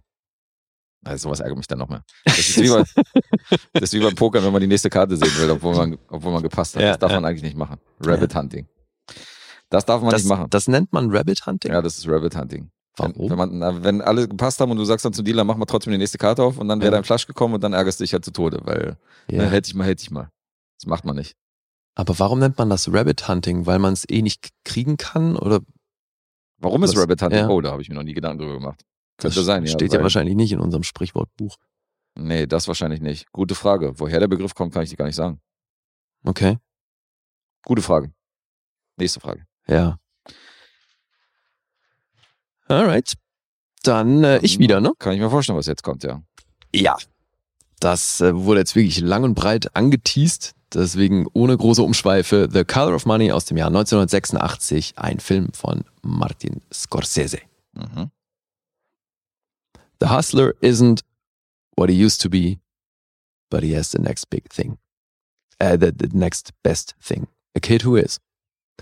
Deswegen im Grunde sowas wie eine Fortsetzung, aber Scorsese wollte hier eben keine. Die Farbe des Geldes. Was? Den deutschen Titel ist. Ach so, den habe ich noch nicht genannt. Ja, entschuldige. Die Farbe des Geldes. The color of money. Endlich mal sinngemäß und auch wortwörtlich übersetzt. Tatsächlich. Ja. Und ähm, ja, eben auch das basiert auf dem Roman von Herrn, äh, wie hieß er, Walter Tevis. Richtig? Ja. Und der, äh, Travis. Nee, warte mal, vorhin habe ich Tevis gesagt, jetzt habe ich Tevis, oh Gott, Alter, es läuft. Na, jedenfalls ähm, geht es darum, dass das als Sequel verstanden wird von Haya der Großstadt, das hatten wir eben schon, aber Scorsese wollte eben einen Film machen, der ein bisschen in eine andere Richtung geht. Und Mhm. deswegen, das habe ich vorhin auch schon gesagt, ist hier halt mehr Fokus tatsächlich auf dem Spiel selbst. Pool. Ja, und ähm, ursprünglich sollte es deswegen auch noch die, die Figur von Jackie Gleason wiedergeben, aber da haben sie sich dann im weiteren Verlauf dagegen entschieden. Und Scorsese wollte eben kein richtiges Sequel machen, sondern nur eins, was im gleichen Universum spielt und hat deswegen hier eine neue, neue Geschichte aufgemacht. Deswegen Autoren Richard Price, der schon eine Menge großer Sachen geschrieben hat. Ich hatte mal hier in New York Stories, da hat er das Segment geschrieben, in dem Nick Nolte vorkommt. Das ist Alright. auch von Richard Price und von dem, äh, The Wire ist von dem, ne? also Mhm. Kopfgeld und sowas. Äh, The Night Off übrigens auch. Okay. Die- Diese HBO-Serie. Ja, und deswegen ja auch, also muss ich auf jeden Fall auch erwähnen, DOP hier, Michael Ballhaus, der Herr, der auch schon drei Oscar-Nominierungen hat. Großer Ähm, Name, ja. Thelma Schoonmaker im Schnitt, auch drei Oscars. Also auf dem Papier sieht das hier alles schon mal echt, echt ordentlich aus. Aber ich finde ja tatsächlich für einen Scorsese-Film, mh, ja, wie nennt man das am besten? Also wenig deep, finde ich, für Scorsese-Verhältnisse. Weil es geht tatsächlich fast nur um das, was wir sehen. Und sonst geht's ja bei Scorsese immer noch irgendwie um ein bisschen mehr und um Machtverhältnisse und Beziehungen und so. Und Mhm. das steht hier wirklich ziemlich im Hintergrund, finde ich. Also jetzt eben gemessen an seiner Filmografie. Deswegen ist es jetzt kein platter Film, aber er ist sehr linear und stringent und das, man, man sieht eben das, was passiert, passiert. Und wenn man das äh, sieht, hat man auch schon, glaube ich, alles gesehen, was den Film ausmacht. Und das macht es aber nicht zum schlechten Film. Nur, ich sage ja, für Scorsese-Verhältnisse habe ich hier eben wenig erkannt, was so noch mitschwingt, wie jetzt gerade mal so verglichen mit Silence war, glaube ich, der äh, letzte Scorsese, den ich geguckt habe. Mhm. Und da steckt natürlich schon nochmal sehr viel mehr drin als jetzt hier. Aber der macht Spaß. Geht knappe zwei Stunden, ist ab zwölf freigegeben, dementsprechend harmlos und auch hier Drama und Sport im Genre. War natürlich eine ganze Ecke teurer, knappe 14 Millionen gekostet und war sehr erfolgreich. Über 52 eingespielt und ich habe es vorhin schon angeteased, auch dieser Film war Oscar nominiert. Es hat einen gewonnen, nämlich hier für die beste Hauptrolle Paul Newman. Und dann gab es noch äh, drei weitere Nominierungen, nämlich für die Frau an der Seite von Tom Cruise. Das ist ähm, Mary Elizabeth Mastrantonio. Alter, Mr. Antonio. danke, Mastrantonio. so witzig, ey. Das hatte ich doch neulich auch mit, ähm, ähm, mit dem Schauspieler, der bei Matrix auch dabei war und bei Midnight Run. Joe Pantoliano. Pantoliano, wo ich mich irgendwie dreimal versprochen habe beim Versuch, seinen Nachnamen auszusprechen. Das ist jetzt mit ihr hier irgendwie ähnlich. Ja, das ist hier die Dame, die bei Sex Robin. Hood äh, Marion gespielt hat. Ne? Ja, Sex, Lügen und Video hatte ich ich. Stimmt, Sex, Mhm. Lies und Videotape. Boah, das so lange her, dass ich die mal gesehen habe. Ja, die war in der Zeit, war die so ein bisschen ein Name und Mhm. war hier eben auch Oscar nominiert für die beste Nebenrolle. Dann war es Drehbuch nominiert und Art Direction. Ja, jetzt war es aber auch hier wieder in dem Jahr so, 86 hat halt Alien und Platoon und Top Gun und äh, Hannah und ihre Schwestern, auch hier wieder Gottesvergessene Kinder und so. Äh, die haben alle Preise gewonnen in dem Jahr. Deswegen muss er eigentlich froh sein, dass er, dass hier Paul Newman seinen Oscar bekommen hat. Mhm. Okay. Aber mit dem Boxoffice, also das überrascht mich jetzt nicht, weil Tom Cruise halt in der Zeit ein krasses Zugpferd war Ja, in ja. Kinokassen. Also Ja. ob er jetzt Cocktail rausgebracht hat oder die Farbe des Geldes oder äh, Rain Man oder Top seit Top Gun irgendwie sind die alle ins Kino gerannt, um den neuen Tom Cruise Film halt zu gucken. Der war halt wirklich ein Megastar. Du, ich kann mir auch vorstellen, dass dieser Film hier, also dass so die Marge äh, vom Budget zum Einspiel Mhm. im Verhältnis wahrscheinlich mit der erfolgreichste Film von Scorsese ist. Kann ich mir auch vorstellen, ja. Also, weil der hat ja sonst natürlich meistens ein sehr viel höheres Budget, aber dann, was wir bisher so hatten, äh, Mhm. liest man dann irgendwie das Einspiel immer nur so knapp ein bisschen über dem, was, was er gekostet hat. Stimmt schon. Weil Aber er es ist traurig. so wahnsinnig erfolgreich. Ja, weil ich glaube, voll dass dir, weniger Alter. Leute für Paul Newman ins Kino gerannt sind, sondern mehr für Tom Cruise. Ja, damals. total. Mhm. Und wahrscheinlich die wenigsten für Scorsese. Ja. Und das finde ich eh so krass, weil der macht für mich mit die geilsten Filme und ähm, hat aber finanziell noch nie so das Ding gelandet, wo, wo alle dann sagen, ja, alles klar, für einen Scorsese-Film gehe ich ins Kino. Mhm. Schon traurig. Aber gut, jetzt also zur Handlung. Es geht natürlich wieder um Eddie Felsen, Fast Eddie. Und der hängt immer noch in irgendwelchen Billardschuppen rum und wird dann da einmal Zeuge, wie eben der junge Vincent, das ist die Figur von Tom Cruise, wie der auch in dieser Bar abhängt und da spielt. An der Seite eben seine Freundin Carmen. Und Vincent, das sieht Eddie relativ schnell, ist hochtalentiert. Das Geile ist, im ersten Moment hört er das ja nur. Er sitzt an der Bar, trinkt so seinen, seinen Drink und im Hintergrund spielt Vincent. Und dann ähm, kommt eine Dame an die Bar, die Eddie auch kennt, die unterhalten sich kurz und in dem Gespräch ähm, hört er dann, wie Vincent irgendwie einmal da die Kugeln trifft und ist sofort intrigued, nur aufgrund der Akustik, wie er, weil er gehört hat, dass das ein krasser Schuss war. so Mhm. finde ich total geil, wie sie gleich von Anfang an etablieren, dass er halt ein krasser Routinier ist in, in, in dem Sport. Und ja, so passiert dann im Grunde das, was ihm passiert ist mit der Figur von Bird im Hustler. Er nimmt sich nämlich Vincent an, möchte mit ihm durch die Läden ziehen und ihn daraufhin trainieren, eben eigentlich so ein Hustler zu werden und dann entsprechend Geld mitzumachen. Weil Vincent ist ähnlich wie er früher. Das ist deswegen, deswegen schon cool jetzt so im direkten Vergleich. Es ist eigentlich voll die Spiegelung, weil Vincent ist eben auch wahnsinnig selbstbewusst, übelst cocky dabei. Also der ist halt so, der lässt tierisch raushängen, ähm, macht immer so einen Stoß, tanzt dann dazwischen so äh, an die, auf die andere Position, macht wieder sein Ding, dreht sich einmal um die Achse, jubelt und macht halt übelst Faxen dabei. Der ist halt, der genießt halt auch die Show und die Tatsache, dass er von den Leuten gefeiert wird, weil er so gut ist. Und ist dabei eben aber auch wahnsinnig überheblich. Und da gibt's natürlich schon Parallelen zu der Figur von damals von Eddie. Und so will Eddie ihn eben daran führen, dass er das, ähm, ja, wie er sich halt richtig verhält bei diesen Turnieren und was er machen muss, um eben damit auch wirklich Geld zu verdienen, auf lange Sicht. Ja, dabei spielt die Freundin von Vincent natürlich eben auch eine Rolle, weil die schon auch eine besondere Dynamik zusammen haben. Und auch das, ja, birgt gewisse Parallelen zu The Hustler, wo wir eben Piper Laurie an seiner Seite hatten. Was das Pacing angeht, meinst du jetzt? Oder äh, Nee, die, die Parallele mit der weiblichen Die Figur, Handlung, okay. die so ein bisschen, ähm, die er so ein bisschen braucht als, als Anker in, in seinem Leben.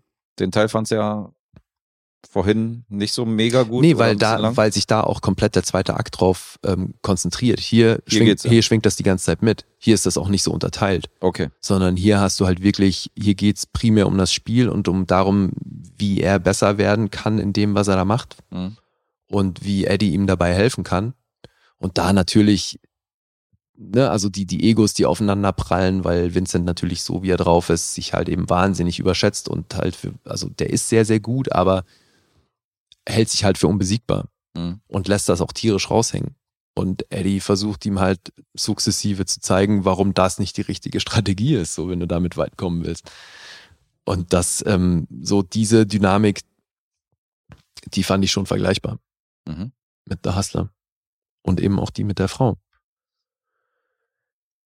Ja, und im Grunde ist das eigentlich, rundet das die Figur von dem Eddie ganz geil ab, weil bei dieser Auseinandersetzung mit Vincent im Laufe der Zeit erfährt er dann eben auch noch ein bisschen was über sich und wie er das jetzt all die Jahre gemacht hat.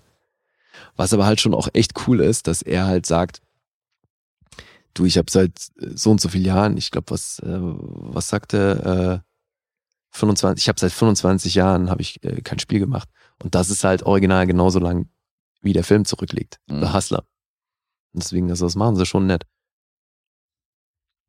Ja, also neben äh, Newman Cruz und Mastrantonio, jetzt habe ich's, haben wir noch äh, Helen Shaver.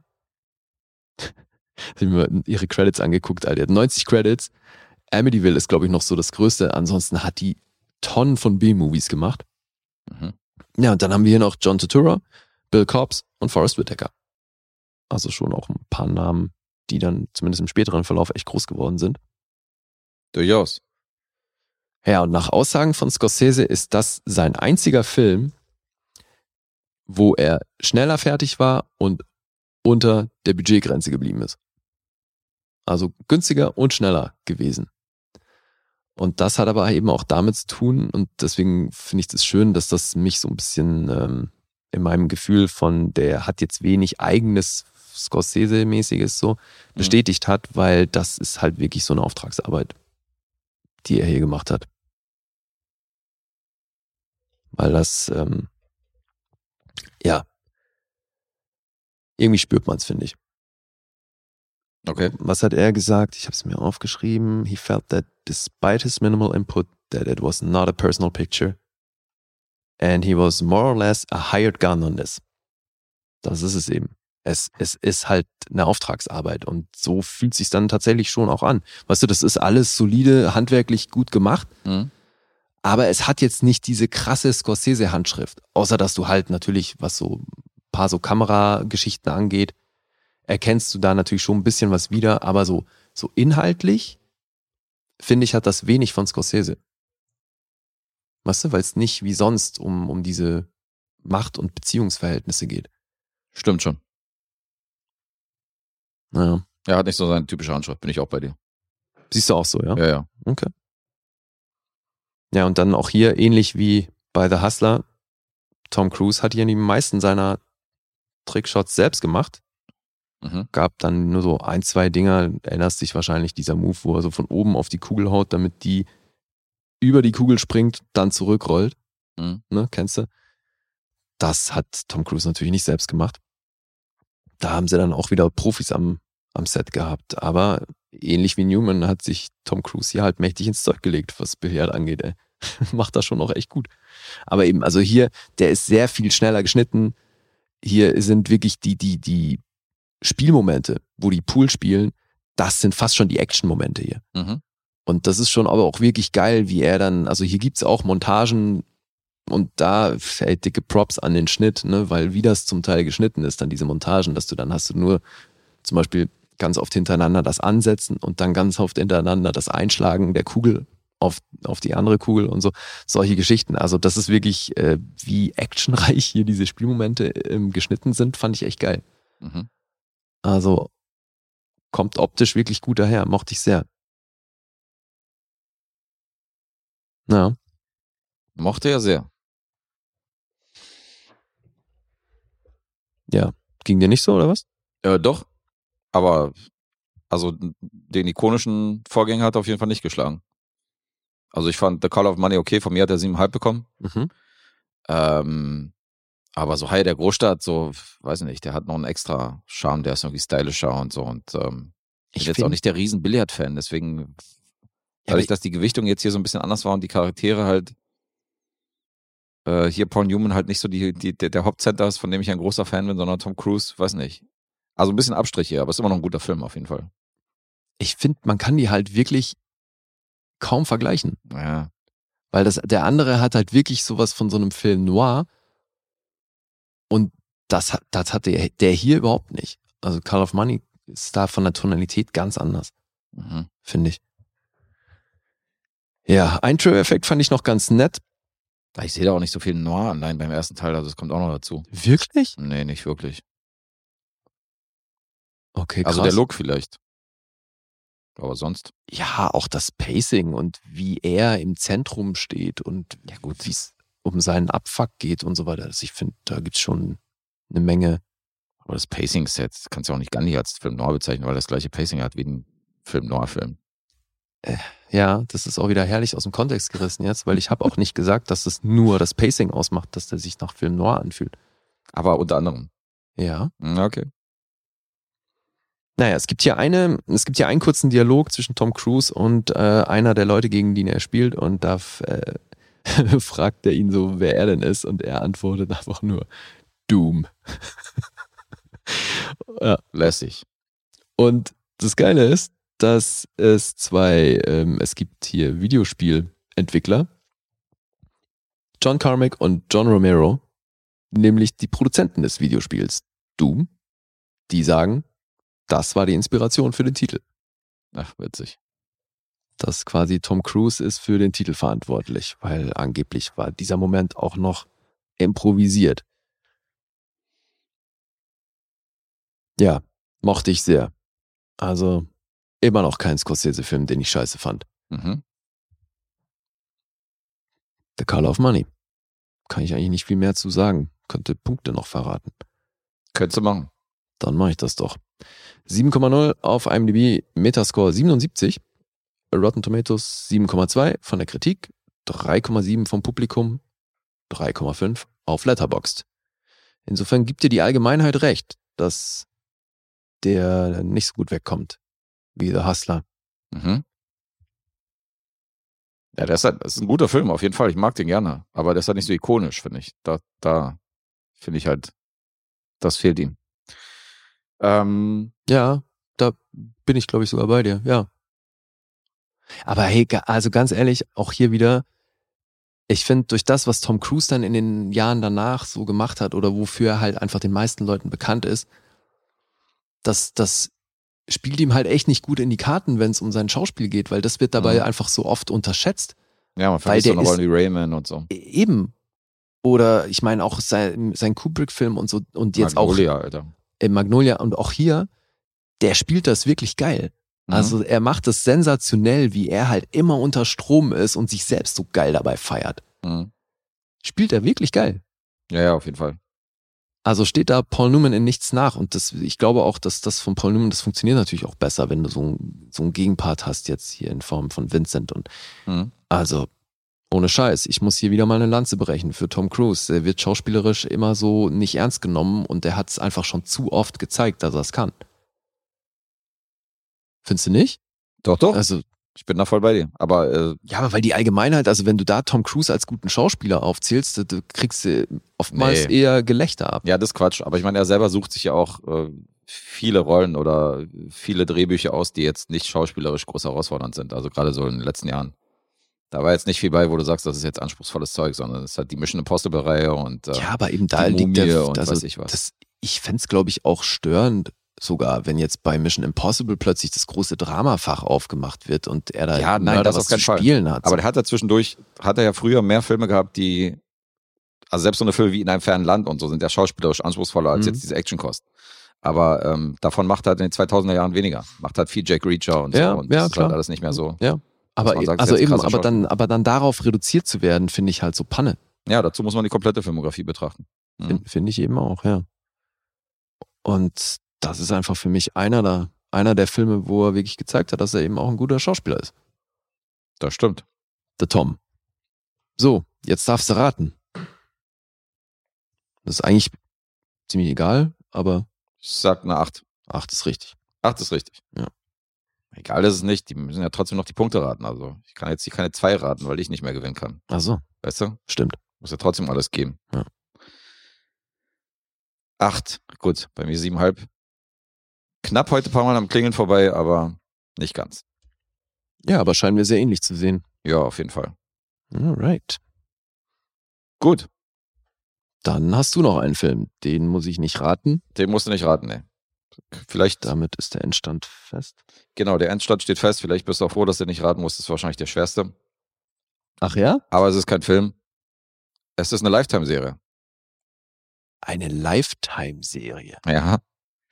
Und Lifetime haben wir ja öfter mal so ein bisschen äh, hier äh, kritisch beäugt als, wie, hast du es mal als Hausfrauensender bezeichnet? Äh, Weiß ich nicht. Wenn, dann tut mir das leid, aber es trifft's leider. Ja, sowas in der Richtung war das. Die Definition habe ich noch im Hinterkopf. ja. Äh, da ist eine Reality-Serie beziehungsweise eine Doku-Serie rausgekommen, die ich schon damals sehen wollte und die mich immer interessiert hat. Und jetzt habe ich sie tatsächlich mal gesehen. Äh, ich rede von Surviving R. Kelly. Da habe ich mir jetzt Ach. alle sechs Folgen angeguckt, circa fünf Stunden, Das wurde für Lifetime gemacht. Das war wirklich? Lifetime, ja. Okay. über den Aufstieg und Fall des berühmten R&B-Sängers R. Kelly, die habe ich mir jetzt angeguckt. Okay. Und ähm, Ich spare mir jetzt jeden blöden Spruch, ey. was würdest du denn sagen? Nee, ich, bei R. Kelly gibt es doch tausend und eine Möglichkeit. Bin ich ich bin äh, gespannt tatsächlich, wie tiefgründig das geht. Äh, es ist auf jeden Fall sehr interessant und schockierend, diese, diese äh, Aufdröselung der Fälle letztendlich äh, nochmal vor Augen gekriegt zu äh, kriegen. Was hier ein bisschen auf der Problemseite ist, ist die Inszenierung. Mhm. Aber das ist genau das, was wir immer wieder vorwerfen, diesen äh, auch hier zuletzt bei ähm, you, Cannot, you Cannot Kill David Mhm. Arquette, dass alles ein bisschen reißerisch ist. ja, Im Gegensatz zu dir habe ich aber so ein kleines Gen zu diesem reißerischen. Ich ja finde das nicht so schlimm. Schon, ja. Ich lese auch die Bildzeitung gerne. Ich würde sie niemals kaufen. Aber wenn in Malle irgendwie in einem Café in die Bildzeitung rumliegt, dann finde ich schon ganz unterhaltsam, mir diese Scheiße da anzugucken. Mhm. Wo drauf steht, dass irgendwo Delfine irgendwie amok laufen oder so. Ich finde das ganz lustig. Also ich nehme sie natürlich nicht ernst, Mhm. aber ich finde sie unterhaltsam. Und Okay. so funktioniert es auch mit diesen reißerischen Dokus. Hier geht's darum, Ja, aber irgendwie findest du es nicht witzfrei, sich eine Doku anzugucken, wenn man von vornherein weiß, man nimmt das nicht ernst? na du, äh, nee, den Inhalt musst du ernst nehmen. Schon, Also, ne? also das, was passiert, musst du schon ernst nehmen. Ja, du aber meinst jetzt diese reißerische Machart. die Art der Inszenierung, Ja. darum geht's halt. Okay. Es gibt ja so ein, es gibt so ein Funpick, das finde ich überwitzig. Und das, das symbolisiert eigentlich all diese Reality-TVs. Da ist so ein Bild von Rick Astley, wie er so fröhlich in die Kamera guckt und drauf stand, he was never gonna give you up. Oder Rick is never gonna give you up. Ja. Und dann so das zweite Bild, and then he did. Und dann siehst du das Bild so in diesem, in diesem Dia, in diesen Dia-Farben, weißt du? Meistens hast du es bei diesen Reality-TVs, wenn sich so, wenn sich so ein farbenfrohes Bild dann so in Mhm. diese, in diese Dia oder so schwarz-weiß dann so verwandelt, so, Ach weißt du, in so. so negativ. Oh Gott. And then he did. Das ist so Reality-TV in a nutshell. Mhm. Und hier hast du natürlich auch viele Momente, wo R. Kelly so auf der Bühne gezeigt wird, wo er irgendwie so eine, so eine Bumsbewegung macht, weißt du, bei so einem Live-Konzert oder dann so irgendwie in seine Augen so reinzoomt. Also er ist auf jeden Fall der schwarze Mann hier. Er ist äh, jetzt Literally. ja. literally, aber das meinte ich nicht, sondern er ist auf jeden Fall der Böse. Also er ist, und das wird hier Mhm. auch so inszeniert. Der ist auf jeden Fall der Teufel. Ja, gut. Also gemessen an dem, was ich bisher weiß über seine Machenschaften, Zu Recht. kommt der da nicht gut weg. Ja, also kann ich nachvollziehen. Ja, ja, auf jeden Fall zu Recht. Und das ist schon krass, weil wenn man rekapituliert, wo das Ganze letztendlich schon anfing, ist das schon krass, dass es keine Konsequenzen damals hatte, weil, ähm, Das war so ein OJ-Ding tatsächlich. ja, weil ich meine, in den 90ern, der hat tatsächlich in so einem, in so einem, nachdem er verneint hat, dass er mit Elia irgendwas zum Laufen hat, hat er ja die damals minderjährige Elia geheiratet. Das wurde nach drei Monaten wieder annulliert. Der hat Alia geheiratet? Hast du es nicht mitgekriegt? Äh, Zumindest nicht mehr in Erinnerung. Der hat Okay. Elia geheiratet damals, nachdem er sie produziert hat und unter anderem auch den Song AJ Nothing But a Number für sie geschrieben hat, wo sie, ja- wo sie ja in dem Text praktisch noch singt so, komm schon, sei kein, sei mal ein Mann und so hin und her und geh mal einen Schritt auf mich zu und hab keine Angst. Der Mann muss doch der Mutige sein und so hin und her. Ich bin ready und so, weißt du. Oh. Da hat er den Text für Elia geschrieben, die minderjährig diesen Song zum Hit gemacht hat. Und wenn man sich mal diesen, diesen, diesen Song damals so äh, zerlegt ist ja hätte und die Lyrics mal sick. angehört hatte, das ist super sick. Oh Gott. Und dann wurde nach drei Monaten die Ehe annulliert und das war schon alles sehr, sehr komisch und shady. Aber irgendwie hat Wie das, alt war sie denn da? die war 14 oder 15 oder so, Alter. als er sie kennengelernt hat. Als sie geheiratet haben, war sie, glaube ich, 17 oder 16. Boah. Ich drück mal den hier, warte. Ach, hier ist er. Na, Na? ja. mit der Stimme wahrscheinlich. Oh Mann, ey. Und das war schon shady, aber irgendwie hat er danach, danach hat er noch so auf irgendwelchen Gospel-Kirchengeschichten performt, hat mit Celine Dion ein Duett aufgenommen, dieses I Believe I Can Fly, weißt du, was, was irgendwie auf, auf so christlichen Veranstaltungen und so gescreent worden ist. Also diese ganze, Ja, ja. dieser ganze komische Cringe-Moment ist komplett irgendwie dann in Vergessenheit geraten. Ja. Keiner hat mehr darüber geredet und alle dachten so, ja gut, okay, komische Aktion, egal. Ja, es wird wahrscheinlich halt auch irgendwie totgeschwiegen. Ne? Das war wahrscheinlich so ein Weinstein-Ding. Aber das hast du ja hoffentlich in der Mm. Doku erfahren. Naja, totgeschwiegen wurde es nicht, weil jeder hat es ja damals mitbekommen, dass der Lia geheiratet hat. Das war ja überall durch die Presse gegangen. Also du hast es nicht mehr auf dem Schirm, aber das war ja tatsächlich etwas, was die Leute wussten. Ja, aber es muss ja irgendwie so behandelt worden sein, dass, wie du schon sagst, es dann plötzlich niemand mehr interessiert hat. Und das, Mhm. Da müssen ja schon auch Leute in irgendeiner Form weggeguckt haben, weil Ja, aber er hat auch durch, durch diese fragwürdigen Aktionen, die er immer wieder gebracht hat, der hat auch immer wieder danach durch Berechnung das Ganze wieder relativiert. Indem er dann irgendwas krasses gemacht hat oder irgendwas Gutmütiges gemacht hat. Oder hat dann zum Beispiel auch eine Frau geheiratet, die in seinem Alter ist und so, weißt du, um das Ganze, um alle zu sagen, ja, okay, sind halt die Stars, weißt du, die machen Ja, manchmal komische okay. Sachen. Um dann Jahre später irgendeinen Teenager anzupissen. Richtig. Alter.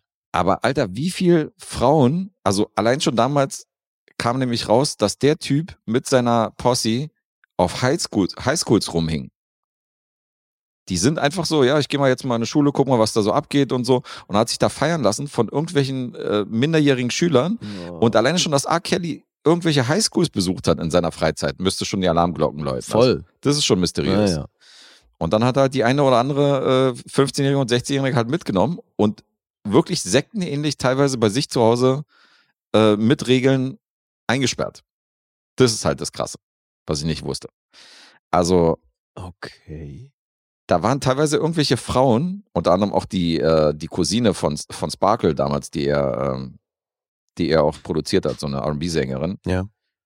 Und die wusste, dass diese Nichte bei ihm rumhängen, aber die hat sich auch nichts dabei gedacht. So. Und irgendwann kam halt raus, so, dass der halt mit der schläft, so, obwohl die halt 16 ist und so, weißt du, und ja, so eine Sache. Es ist halt wirklich so ein bisschen wie dieses Phänomen bei Michael Jackson, ne? wo die ganzen Eltern dann hinterher irgendwie sagen, ja, ich habe mir nichts dabei gedacht, dass mein Kind da 24-7 abhängt.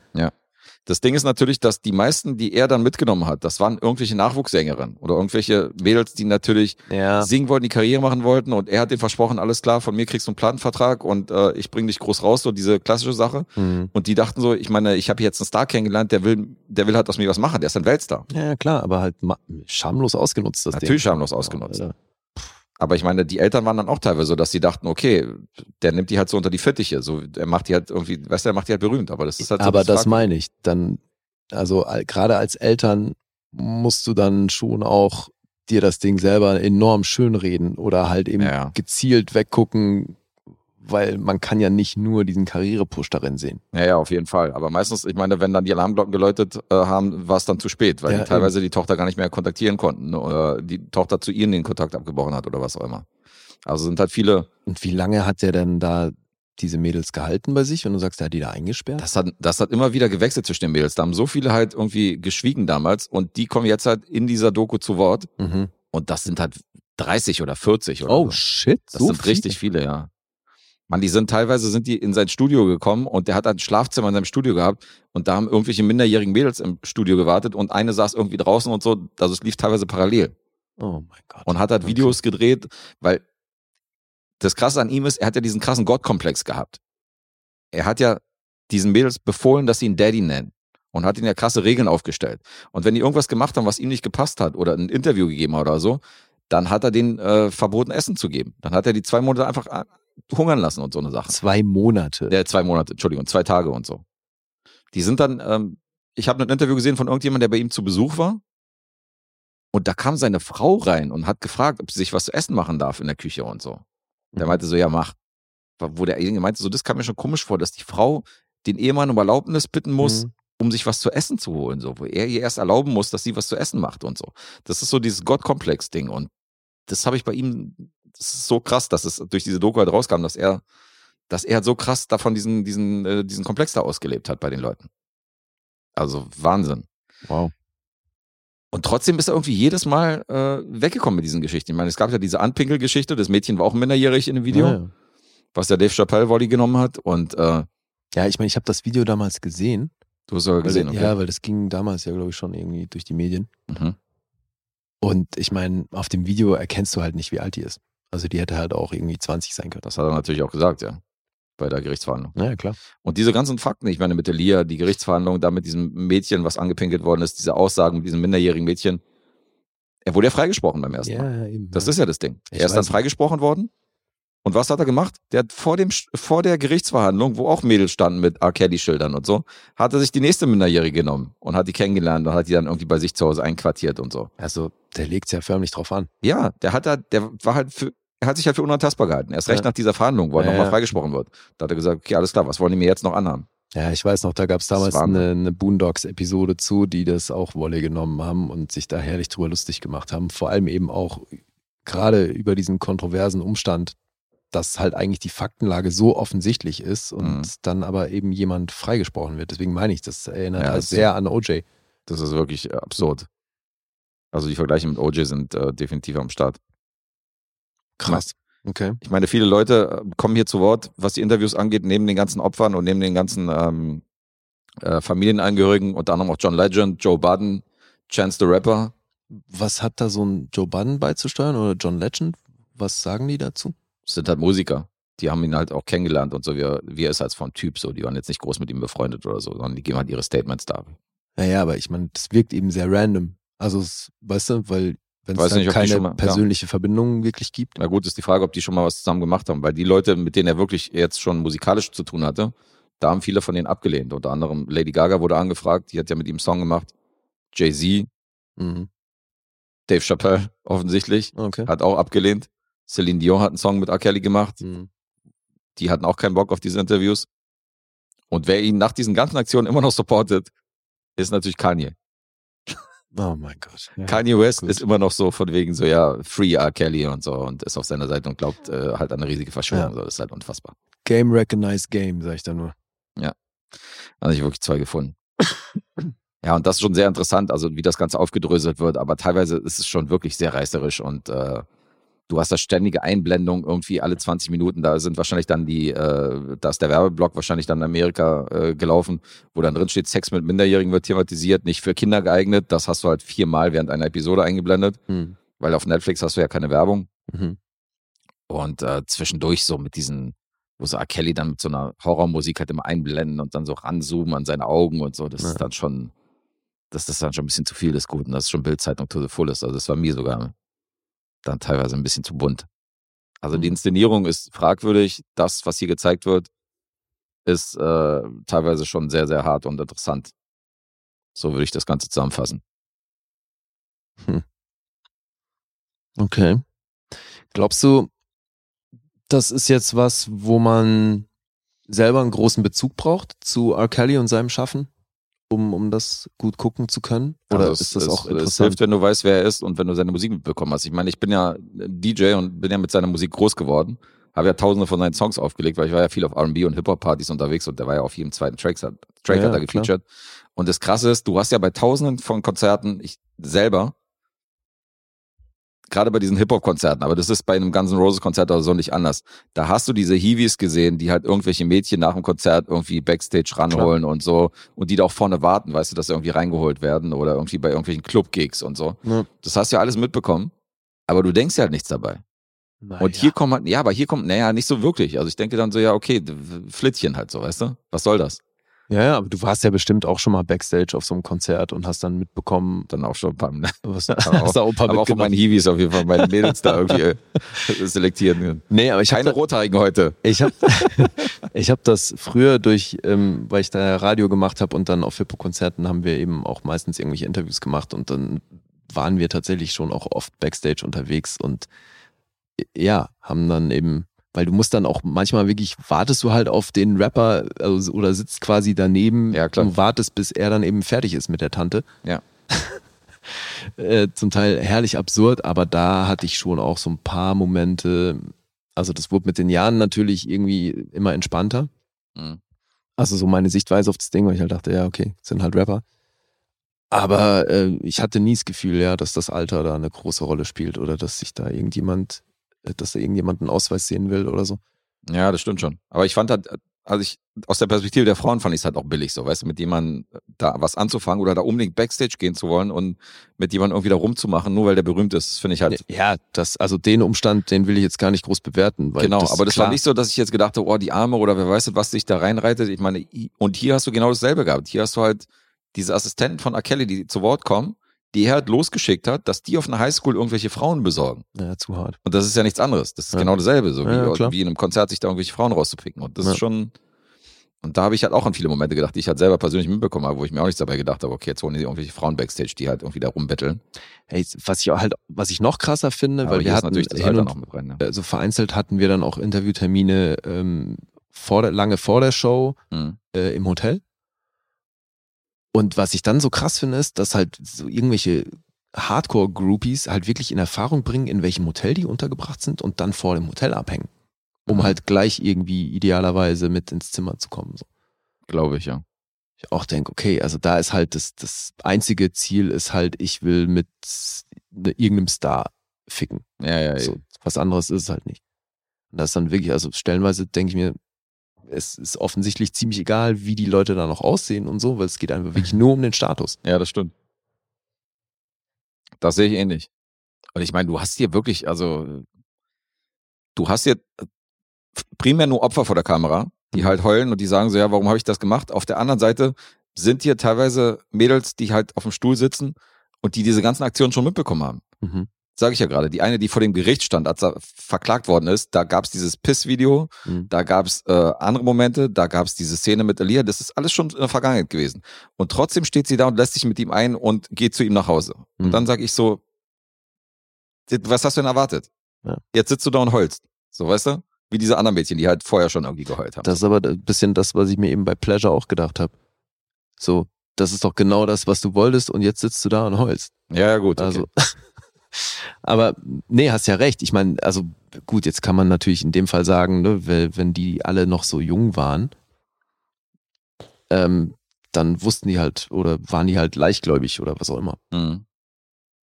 Ja gut, kann man sagen, oder die haben sich sonst was erhofft. Aber ich meine, spätestens dann, wenn er den verbietet, irgendwie äh, zu essen oder den zu sagen, irgendwie so, ja, ihr müsst mich jetzt Daddy nennen, da würden noch die Alarmglocken läuten. Da würde ich sagen, alles klar, ich gehe wieder zurück zu meinen Eltern. Ja, das, wird Das sind doch viele Momente, wo ich sage, was früher losgehen, ey, wenn einer auf die Idee kommt, so, okay, pass auf, äh, du wohnst jetzt bei mir, aber ich entscheide, wann du hier bist und wann du das Haus verlässt. Ja. Ach, noch mehr, der hat alles entschieden. Der hat entschieden, wann die, wann die duschen dürfen und so hin und der so eine Geschichte. Also das ist Da lächerlich. bist du auch wirklich selber schuld, wenn du das Ja. mitmachst. Und seine eigene Frau, die er damals geheiratet hat, die hat in der Nacht- und Nebelaktion hat die ihr Kind geschnappt und ist dann irgendwie nach Florida gezogen und so, Ah, um okay. irgendwie weg von ihm zu sein. Also es ist schon, schon eine harte, harte Geschichte auf jeden Fall. Ah je. Ja, und das Ganze auf sechs Episoden, circa fünf Stunden aufgedröselt. Von mir, ja, ich werde mal die Punkte nennen, oder? Oder hast du noch Ja, Fragen? nee, hau raus. Äh, IMDb ist bei einer 7,5 für Surviving R. Kelly, ganz gut. Hat einen Metacritic-Score von 83, Alter. Oh wow, Rotten Tomatoes 95%, 86% von Audience. Alter. Okay. Letterbox auch eine 3,7. Alles sehr überdurchschnittlich.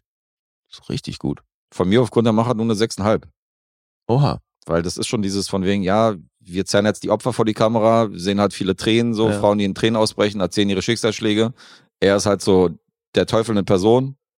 Gibt's nicht eine Frau, die da auch sitzt und erklärt, dass sie da eben kalkuliert vorgegangen ist oder dass, dass sie da Plan X verfolgt hat und das ist halt schiefgegangen oder so? Also gibt's nur Opfer, die sich selbst auch als Opfer sehen?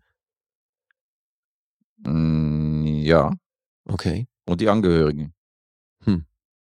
Nee, da hat keiner Plan B verfolgt. Also klar, manche, die sich gedacht haben, dass am Anfang ein Ziel verfolgen, aber dann irgendwie in eine andere Richtung. Am Ende waren es Opfer. Okay. Also ist schon so ein bisschen dieses so, wir zerren jetzt vor die Kamera und äh, gucken, wenn ihr Tränen ausbrechen so und halten halt drauf. Klar. Äh, Von wann ist die Doku? 2019. 2019. Und weißt du, wie da der aktuelle Stand der Dinge ist? Äh, das ist sehr aktuell hier, äh, dass ich diese Rezension bringe. Umso interessanter ist das Ganze, weil R. Kelly sitzt immer noch im Knast, wartet auf sein Urteil und das Urteil folgt im April diesen Jahres. Ah, okay, ja, cool. Also wir sind jetzt einen Monat, äh, bevor feststeht, wie viel er letztendlich bekommt, aber äh, die meisten Prognosen ziehen auf lebenslänglich raus. Also Mhm. das wird wohl darauf hinaus, hinauslaufen, dass er ein lebenslängliches Urteil kriegt. Und was ist da jetzt äh, konkret die Anklage? Also geht's Sex mit Minderjährigen und äh, okay und dann on top Das wahrscheinlich noch das mehrfach. Freiheitsberaubung und weiß nicht was. wahrscheinlich auch Freiheitsberaubung, aber das, also dieses Sex mit Minderjährigen auf jeden Fall in, in Mhm. weiß ich nicht wie vielen Fällen, über 20 Fällen oder so. Also alles. Okay, ja, ciao. Das sieht schlecht aus mit, dass der nochmal irgendwie die Freiheit erblickt. Hm. Ja, besser so. After the show, it's the after party. Tja. After the party, it's the hotel lobby. Mhm. And after the original und so. Ja, jetzt machen seine ganzen hier, seine ganzen Sextexte und so machen jetzt, äh, haben jetzt einen fragwürdigen äh, Unterton. Deswegen äh, zukünftig Bumpin' and Grindin' im Knast. ja. Bumping and Grinding, aber er ist der Gegrindete auf jeden Fall in dem Fall. Oh Mann, ey. ja, ja, ja. R. Kelly. Und sein Bruder, der hat die Interviews aus dem Knast gegeben. scheint, scheint auch kein Kind von Traurigkeit zu sein. Der saß einfach mal im Knast und wurde interviewt und dem haben sie auch noch ein paar Statements abgerungen. Okay. älterer Bruder Äh, von ihm. Wird erzählt, warum der sitzt? Ja, ich habe nach, ich habe mal recherchiert und so weiter. Wurde nicht erzählt in der Serie, aber es waren halt auch so Drogendelikte und Einbruch und so. Also Ah, okay, also keine Minderjährigen. nee, das nicht, aber auch so ein kleiner Croak auf jeden Fall. Mhm. Ja, weil also könnte man jetzt natürlich echt mutmaßen, ne, was da in der Kindheit schiefgelaufen ist. Ja, ja, klar. Nee, beim Bruder, also der wirkt so, als hätten sie dem paar Schachteln Zigaretten gegeben für ein Interview und äh, der wäre am Start gewesen. Ja, weil jetzt im Fall von R. Kelly, es klingt ja schon so, als gäbe es da wirklich, also der, der muss ja mindestens pädophil sein, aber es klingt schon auch so, als gäbe es da noch ein paar andere psychische Störungen. Ja, ja. Gehe ich auch davon aus, dass da jeder Psy äh, Psychologe hätte da seine Freude dran, den zu sezieren. Mhm. Das ist schon wirklich ein, äh, ein Predator, wie er im Buche steht. Krass, ne? Ja, und alles halt so viel davon in der Öffentlichkeit. Der hat ja keinen Hehl draus gemacht. Der hat ja wirklich Highschools besucht. Weißt du, so mit seiner Entourage und so. Das war ja nicht so, der war ja nicht diskret oder so. Das hat irgendwelche. Callgirls eingeladen, die minderjährig sind, sondern So der hat das wirklich ausgelebt. Zu hart, Mann. Ja. Äh, wie siehst du das jetzt? Wobei, nee, glaub, eigentlich glaube ich das schon zu wissen. Aber weil es gibt ja jetzt bestimmt auch Leute, die sagen, man muss jetzt die Musik von R. Kelly boykottieren. Mhm. Weil wir hatten es, glaube ich, mal mit Kevin Spacey davon. Äh, so über Kevin Spacey davon. Weil wir ja beide auch sagen, das macht jetzt die Filme von Kevin Spacey nicht schlechter, Ja, dass der privat übelste Dinge gemacht hat. Und ich meine, das ist mit R. Kelly, also hat er ja nicht. wie? Also Kevin Spacey hat jetzt nicht die übelsten Dinge gemacht. Äh, Nee, der hat mal. sich auch an Minderjährigen vergangen. Das ist natürlich nicht cool. Was hat er? Natürlich. Habe ich den jetzt verwechselt, Alter? Kevin Spacey? Der hat sich an Minderjährigen vergangen? Ja. An den, der eine Junge, ähm, der war minderjährig. Hat er nicht so einen Barkeeper angegraben und äh, ist dem da irgendwie zu nahe gekommen? Barkeeper? Naja, also von Minderjährigen weiß ich jetzt nichts. Aber gut, okay, kann sein. Okay, aber was glaubst du denn, also wo wäre denn da das Problem, wenn er einen erwachsenen Barkeeper angrebt und der das nicht cool findet? Das ist ja noch lange kein Strafbestand. Naja, nehmen wir doch mal hier äh, Louis C.K. Der Ja. hat meiner Meinung nach auch jetzt nichts so Extremes gemacht, aber der ist äh, Persona non grata geworden. Ja, der hat doch letzte Woche in Berlin gespielt. Der hat in Berlin gespielt, ja. Aber ich meine, trotzdem ist da, ist da sehr verpönt Ja, gewesen, ja, obwohl er halt natürlich. Fetisch hat, dass Frauen, dass er halt Ja, will, dass Frauen zugucken, Da- wenn er sich einen runterholt. Das ist jetzt auch, kann man auch nicht sagen. So, ja genau. Und der hat halt unaufgefordert seinen Schwanz ausgepackt und solche Geschichten, ne? Und ähm, am Set und so. Und oder vor einer Maskenbildnerin und sowas. Mhm. Aber ja, ich glaube, da ging es noch nicht in, in dem Bereich. Aber also bei Kevin Spacey bin ich mir ziemlich sicher, dass, dass es da um Minderjährige ging. Also zumindest den einen, von dem einen weiß ich. okay. Das höre ich zum ersten Mal. Ich dachte, das haben ein paar Leute übel genommen, dass er da ähm, sehr offensiv irgendwelche Leute angegraben hat, ungefragt und halt so. Das ist ja in heutigen Zeiten wird's ja, Ja, aber glaubst du, das wäre ausreichend für so ein abruptes Karriereende? Ich würde sagen schon, ja. Ja? Ja. Da müssten aber einige Leute dran glauben, glaube ich. Naja, wenn du Polanski und Woody Allen siehst, da, die sind, die sind noch nicht mal im Karriereende, was die sich geleistet haben. Ich meine, die haben auch, die haben die, der hat seine Schwiegertochter geheiratet. Ja, meine, ja. Ja, gut. Eben. Also, Weißt du? Also es sind andere Zeiten. Allen, Das ist eh speziell, ja, ja. Nee, aber wie siehst du das denn jetzt mit der Mucke von R. Kelly? Also glaubst du, wird äh, ganze Clubs oder irgendwie Veranstaltungen geben, wo es heißt, hier darf kein R. Kelly laufen? Also ich spiele nicht mehr.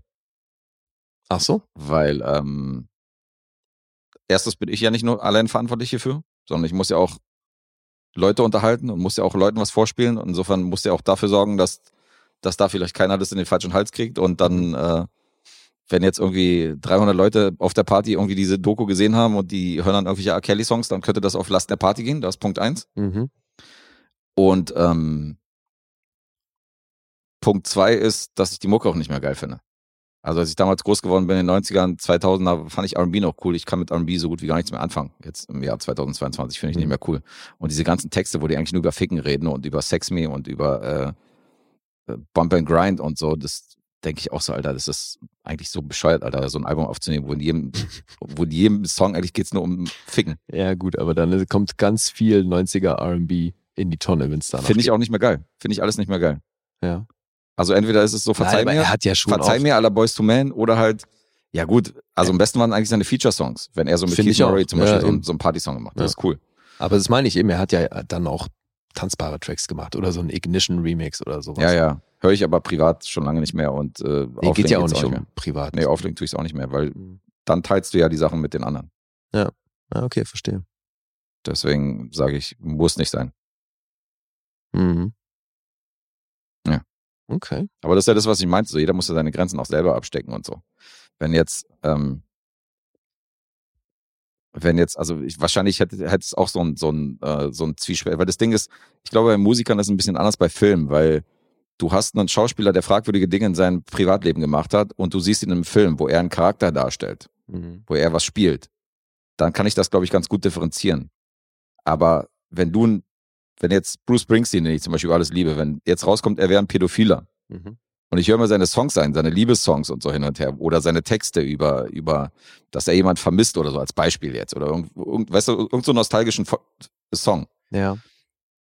Dann hast du da schon ein ganz anderes Gefühl beim Hören. Das ist schon nicht mehr so, dass du dir das anhören kannst, weil, sondern das ist schon wieder so, dass du das dann überträgst in die reale Person. Das ist dann nicht mehr so geil.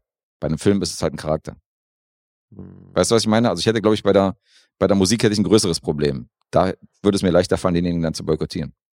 Ja, also jetzt mal unter der Prämisse, dass er das dann auch selber geschrieben hat, ne? Weil das ist ja, Ja. muss ja auch nicht immer der Fall sein. Klar.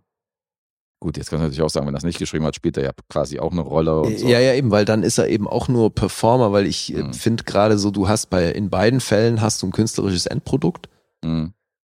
und im einen Fall sagst du, es geht klar, weil es quasi eine, eine Rolle ist. Aber ich finde halt eben, wenn ein Sänger einen Song performt, also auch wenn er da natürlich wie ein Schauspieler auch sehr viel von sich mit selbst da mit reinbringt, Mhm. ist das Endprodukt ja trotzdem auch eine Art Rolle oder halt halt das, ne, das künstlerische Endprodukt ist dann eben halt ein Track anstatt ein Film. Aber daraus Rückschlüsse auf die Privatperson des Musikers zu ziehen, funktioniert ja eigentlich fast genauso wenig wie bei einem Schauspieler. Es ist vergleichbar damit. Aber da sind wir wieder bei meinem Fazit, dass ich sage, die Grenzen muss jeder für sich selbst ziehen. Also jeder muss selbst für sich entscheiden, okay, ist für mich noch vertretbar, mir Kevin Spacey-Film anzugucken oder ist für mich noch cool, R. Kelly-CD Naja. reinzuschmeißen, so, weil, Du, ich frage auch gerade nur, weil ich mir jetzt erstmalig selber die Frage stelle. Mhm. ähm, weil ich mir dann tatsächlich noch nie Gedanken darüber gemacht habe, wenn jetzt ein Musiker irgendwie da äh, irgendwas rauskommt und so, dass ich mir dann plötzlich denke, okay, jetzt ist die Mucke nicht mehr geil, deswegen. Mhm. Ja. Keine Ahnung. muss man den Ja. Wu-Tang Clan komplett boykottieren, nur weil ein Mitglied jetzt Scheiße gebaut hat. Ne, das ist aber Gehen wir wirklich so eine Sache, weil also gerade bei äh, also gerade beim Wu-Tang Clan, ich meine, Alter, Old Dirty, der hat wie viel? Sieben uneheliche Kinder und noch ein paar regulär dazu. Also ist auch die Frage, was ist da wie abgelaufen und so und ihn deswegen komplett zu boykottieren musikalisch. Ja, klar. Aber du weißt ja trotzdem nicht, was für Leichen die noch im Keller hatten und so. Das ist jetzt, Nee, aber eben, das mir kannst du halt im Grunde bei stell mir keinem gerade die Frage, wissen, bei so einer großen Band wie der Wu-Tang Clan, wenn einer jetzt richtig Kacke gebaut hätte, Ja, ob was du dann deswegen die Band bestrafen müsstest, wäre auch scheiße. Nur die Tracks hören, wo er nicht dabei ist. Ihn rausschneiden, Ja, ja. genau. Ja. Nee, Ihn aber du, ich meine, wer kann denn wissen, ob sich äh, Lady Gaga in, in ihrem Keller fünf, sechs Sklaven hält? Ja, die wird ja, äh, da heißt ja auch, dass sie eine absolute Satanistin ist. Ah, ja, nee, das war so jetzt mal so ins Blaue geschossen. Ach so. Ja, hast, eine- hast eine gute Person. okay, ja gut. Nein, aber weißt du, das, das kann man ja alles auch nicht wissen. Und ja, wenn es jetzt bei einem dann mal irgendwas rauskommt, dann äh, heißt das im Umkehrschluss ja nicht automatisch, dass bei allen, wo es nicht rausgekommen ist, es nicht so ist. Und deswegen, ich finde es irgendwie schwierig. Also ich fände es immer noch geil, im Idealfall, wenn man das so trennen könnte. Weißt du? Mhm. Das Kunst- ist schon, ja, die das Kunst, ist schon der die Idealfall. produziert wird, äh, von der Privatperson trennen. Aber das geht ja nicht emotional. Also wenn du dir eine Platte anhörst von R. Kelly und du kannst halt nicht vergessen, was du da gerade in dieser Doku gesehen hast, das ist ja nichts, was du steuerst, sondern das ist dann so, oh, Versteh das ich. ist nicht mehr geil. Ja, ja verstehe ich total. Finde es nur immer wieder lustig, wie eben da so die persönlichen Grenzen auch so ein bisschen fließend sind. Ne? Also, Naja, ist manchmal so. Das ist manchmal sehr individuell. ja. Weil, also gerade jetzt im Fall von, von Weinstein, ne? Mhm. Dadurch, dass man den nie in seinen Filmen sieht, Mhm.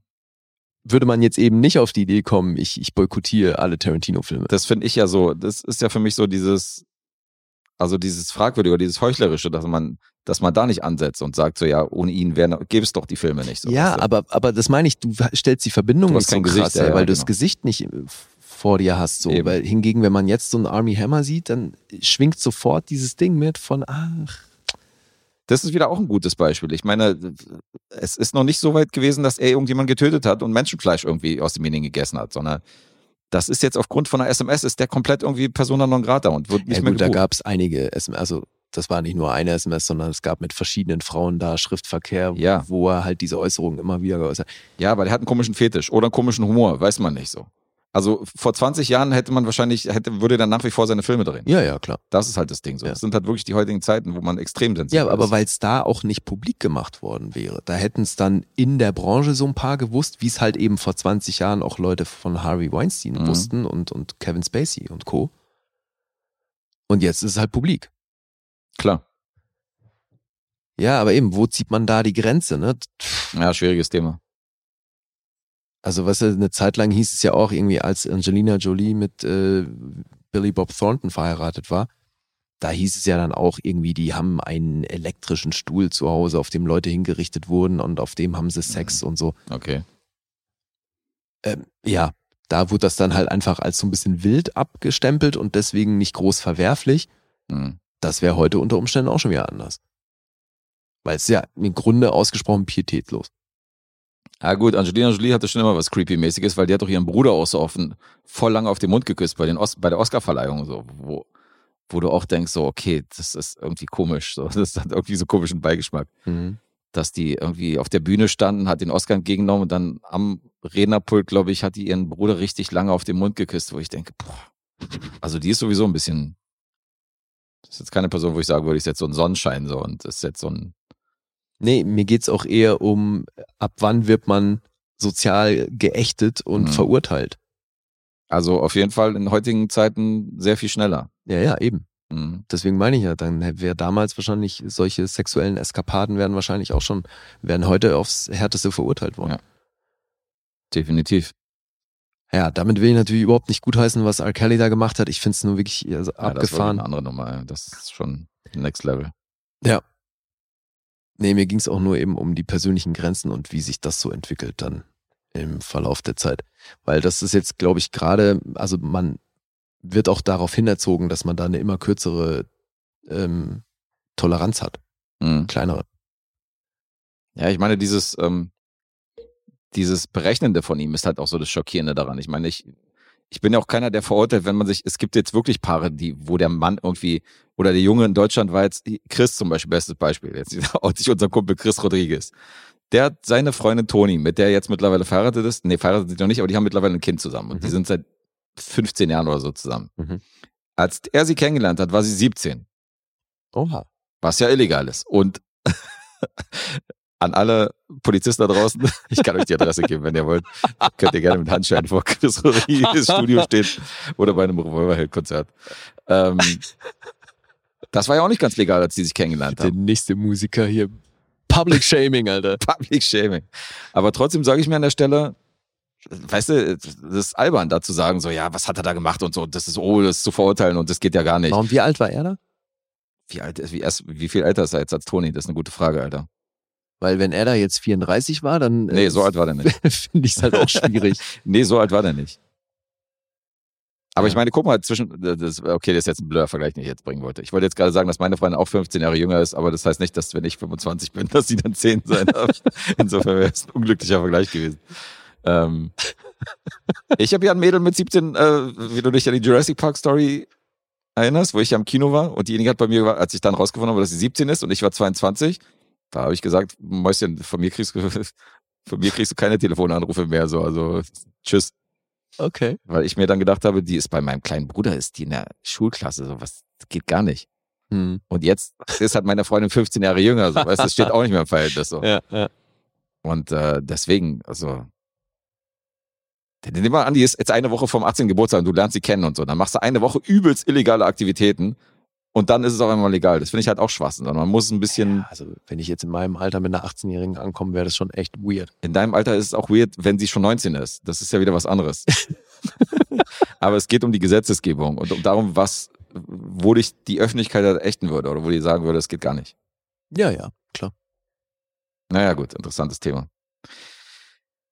Okay, So, Aber eigentlich waren wir ja durch mit. Äh, Äh, ja, wir waren durch. Dann erzähl mal hier unsere erste Joker-Folge, wie die ausgegangen ist.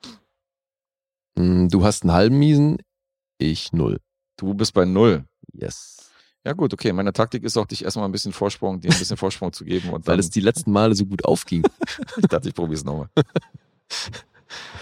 Ach man.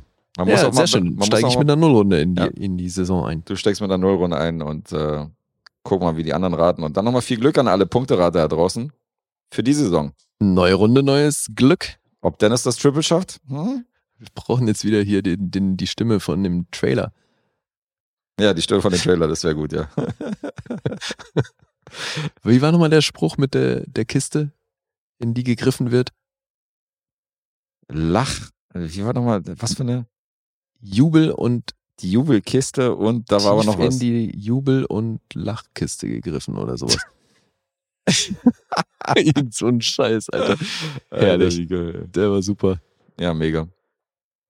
Feier ich auch. Okay. Dann an alle würde ich sagen, danke fürs Hören. Ja, danke fürs Supporten, danke fürs Kommentieren. Definitiv. Alle, die noch wollen, Linktree und dann Patreon und Steady checken. Mhm. Da gibt's Sonderepisoden und Wunschfilme und Auftragsfilme und, und, und. Und ansonsten immer weitersagen, abonnieren, liken und all das. So sieht's aus. So macht ihr das. Cool. Und wir machen jetzt Feierabend. Richtig. Tschüss. Tschüss.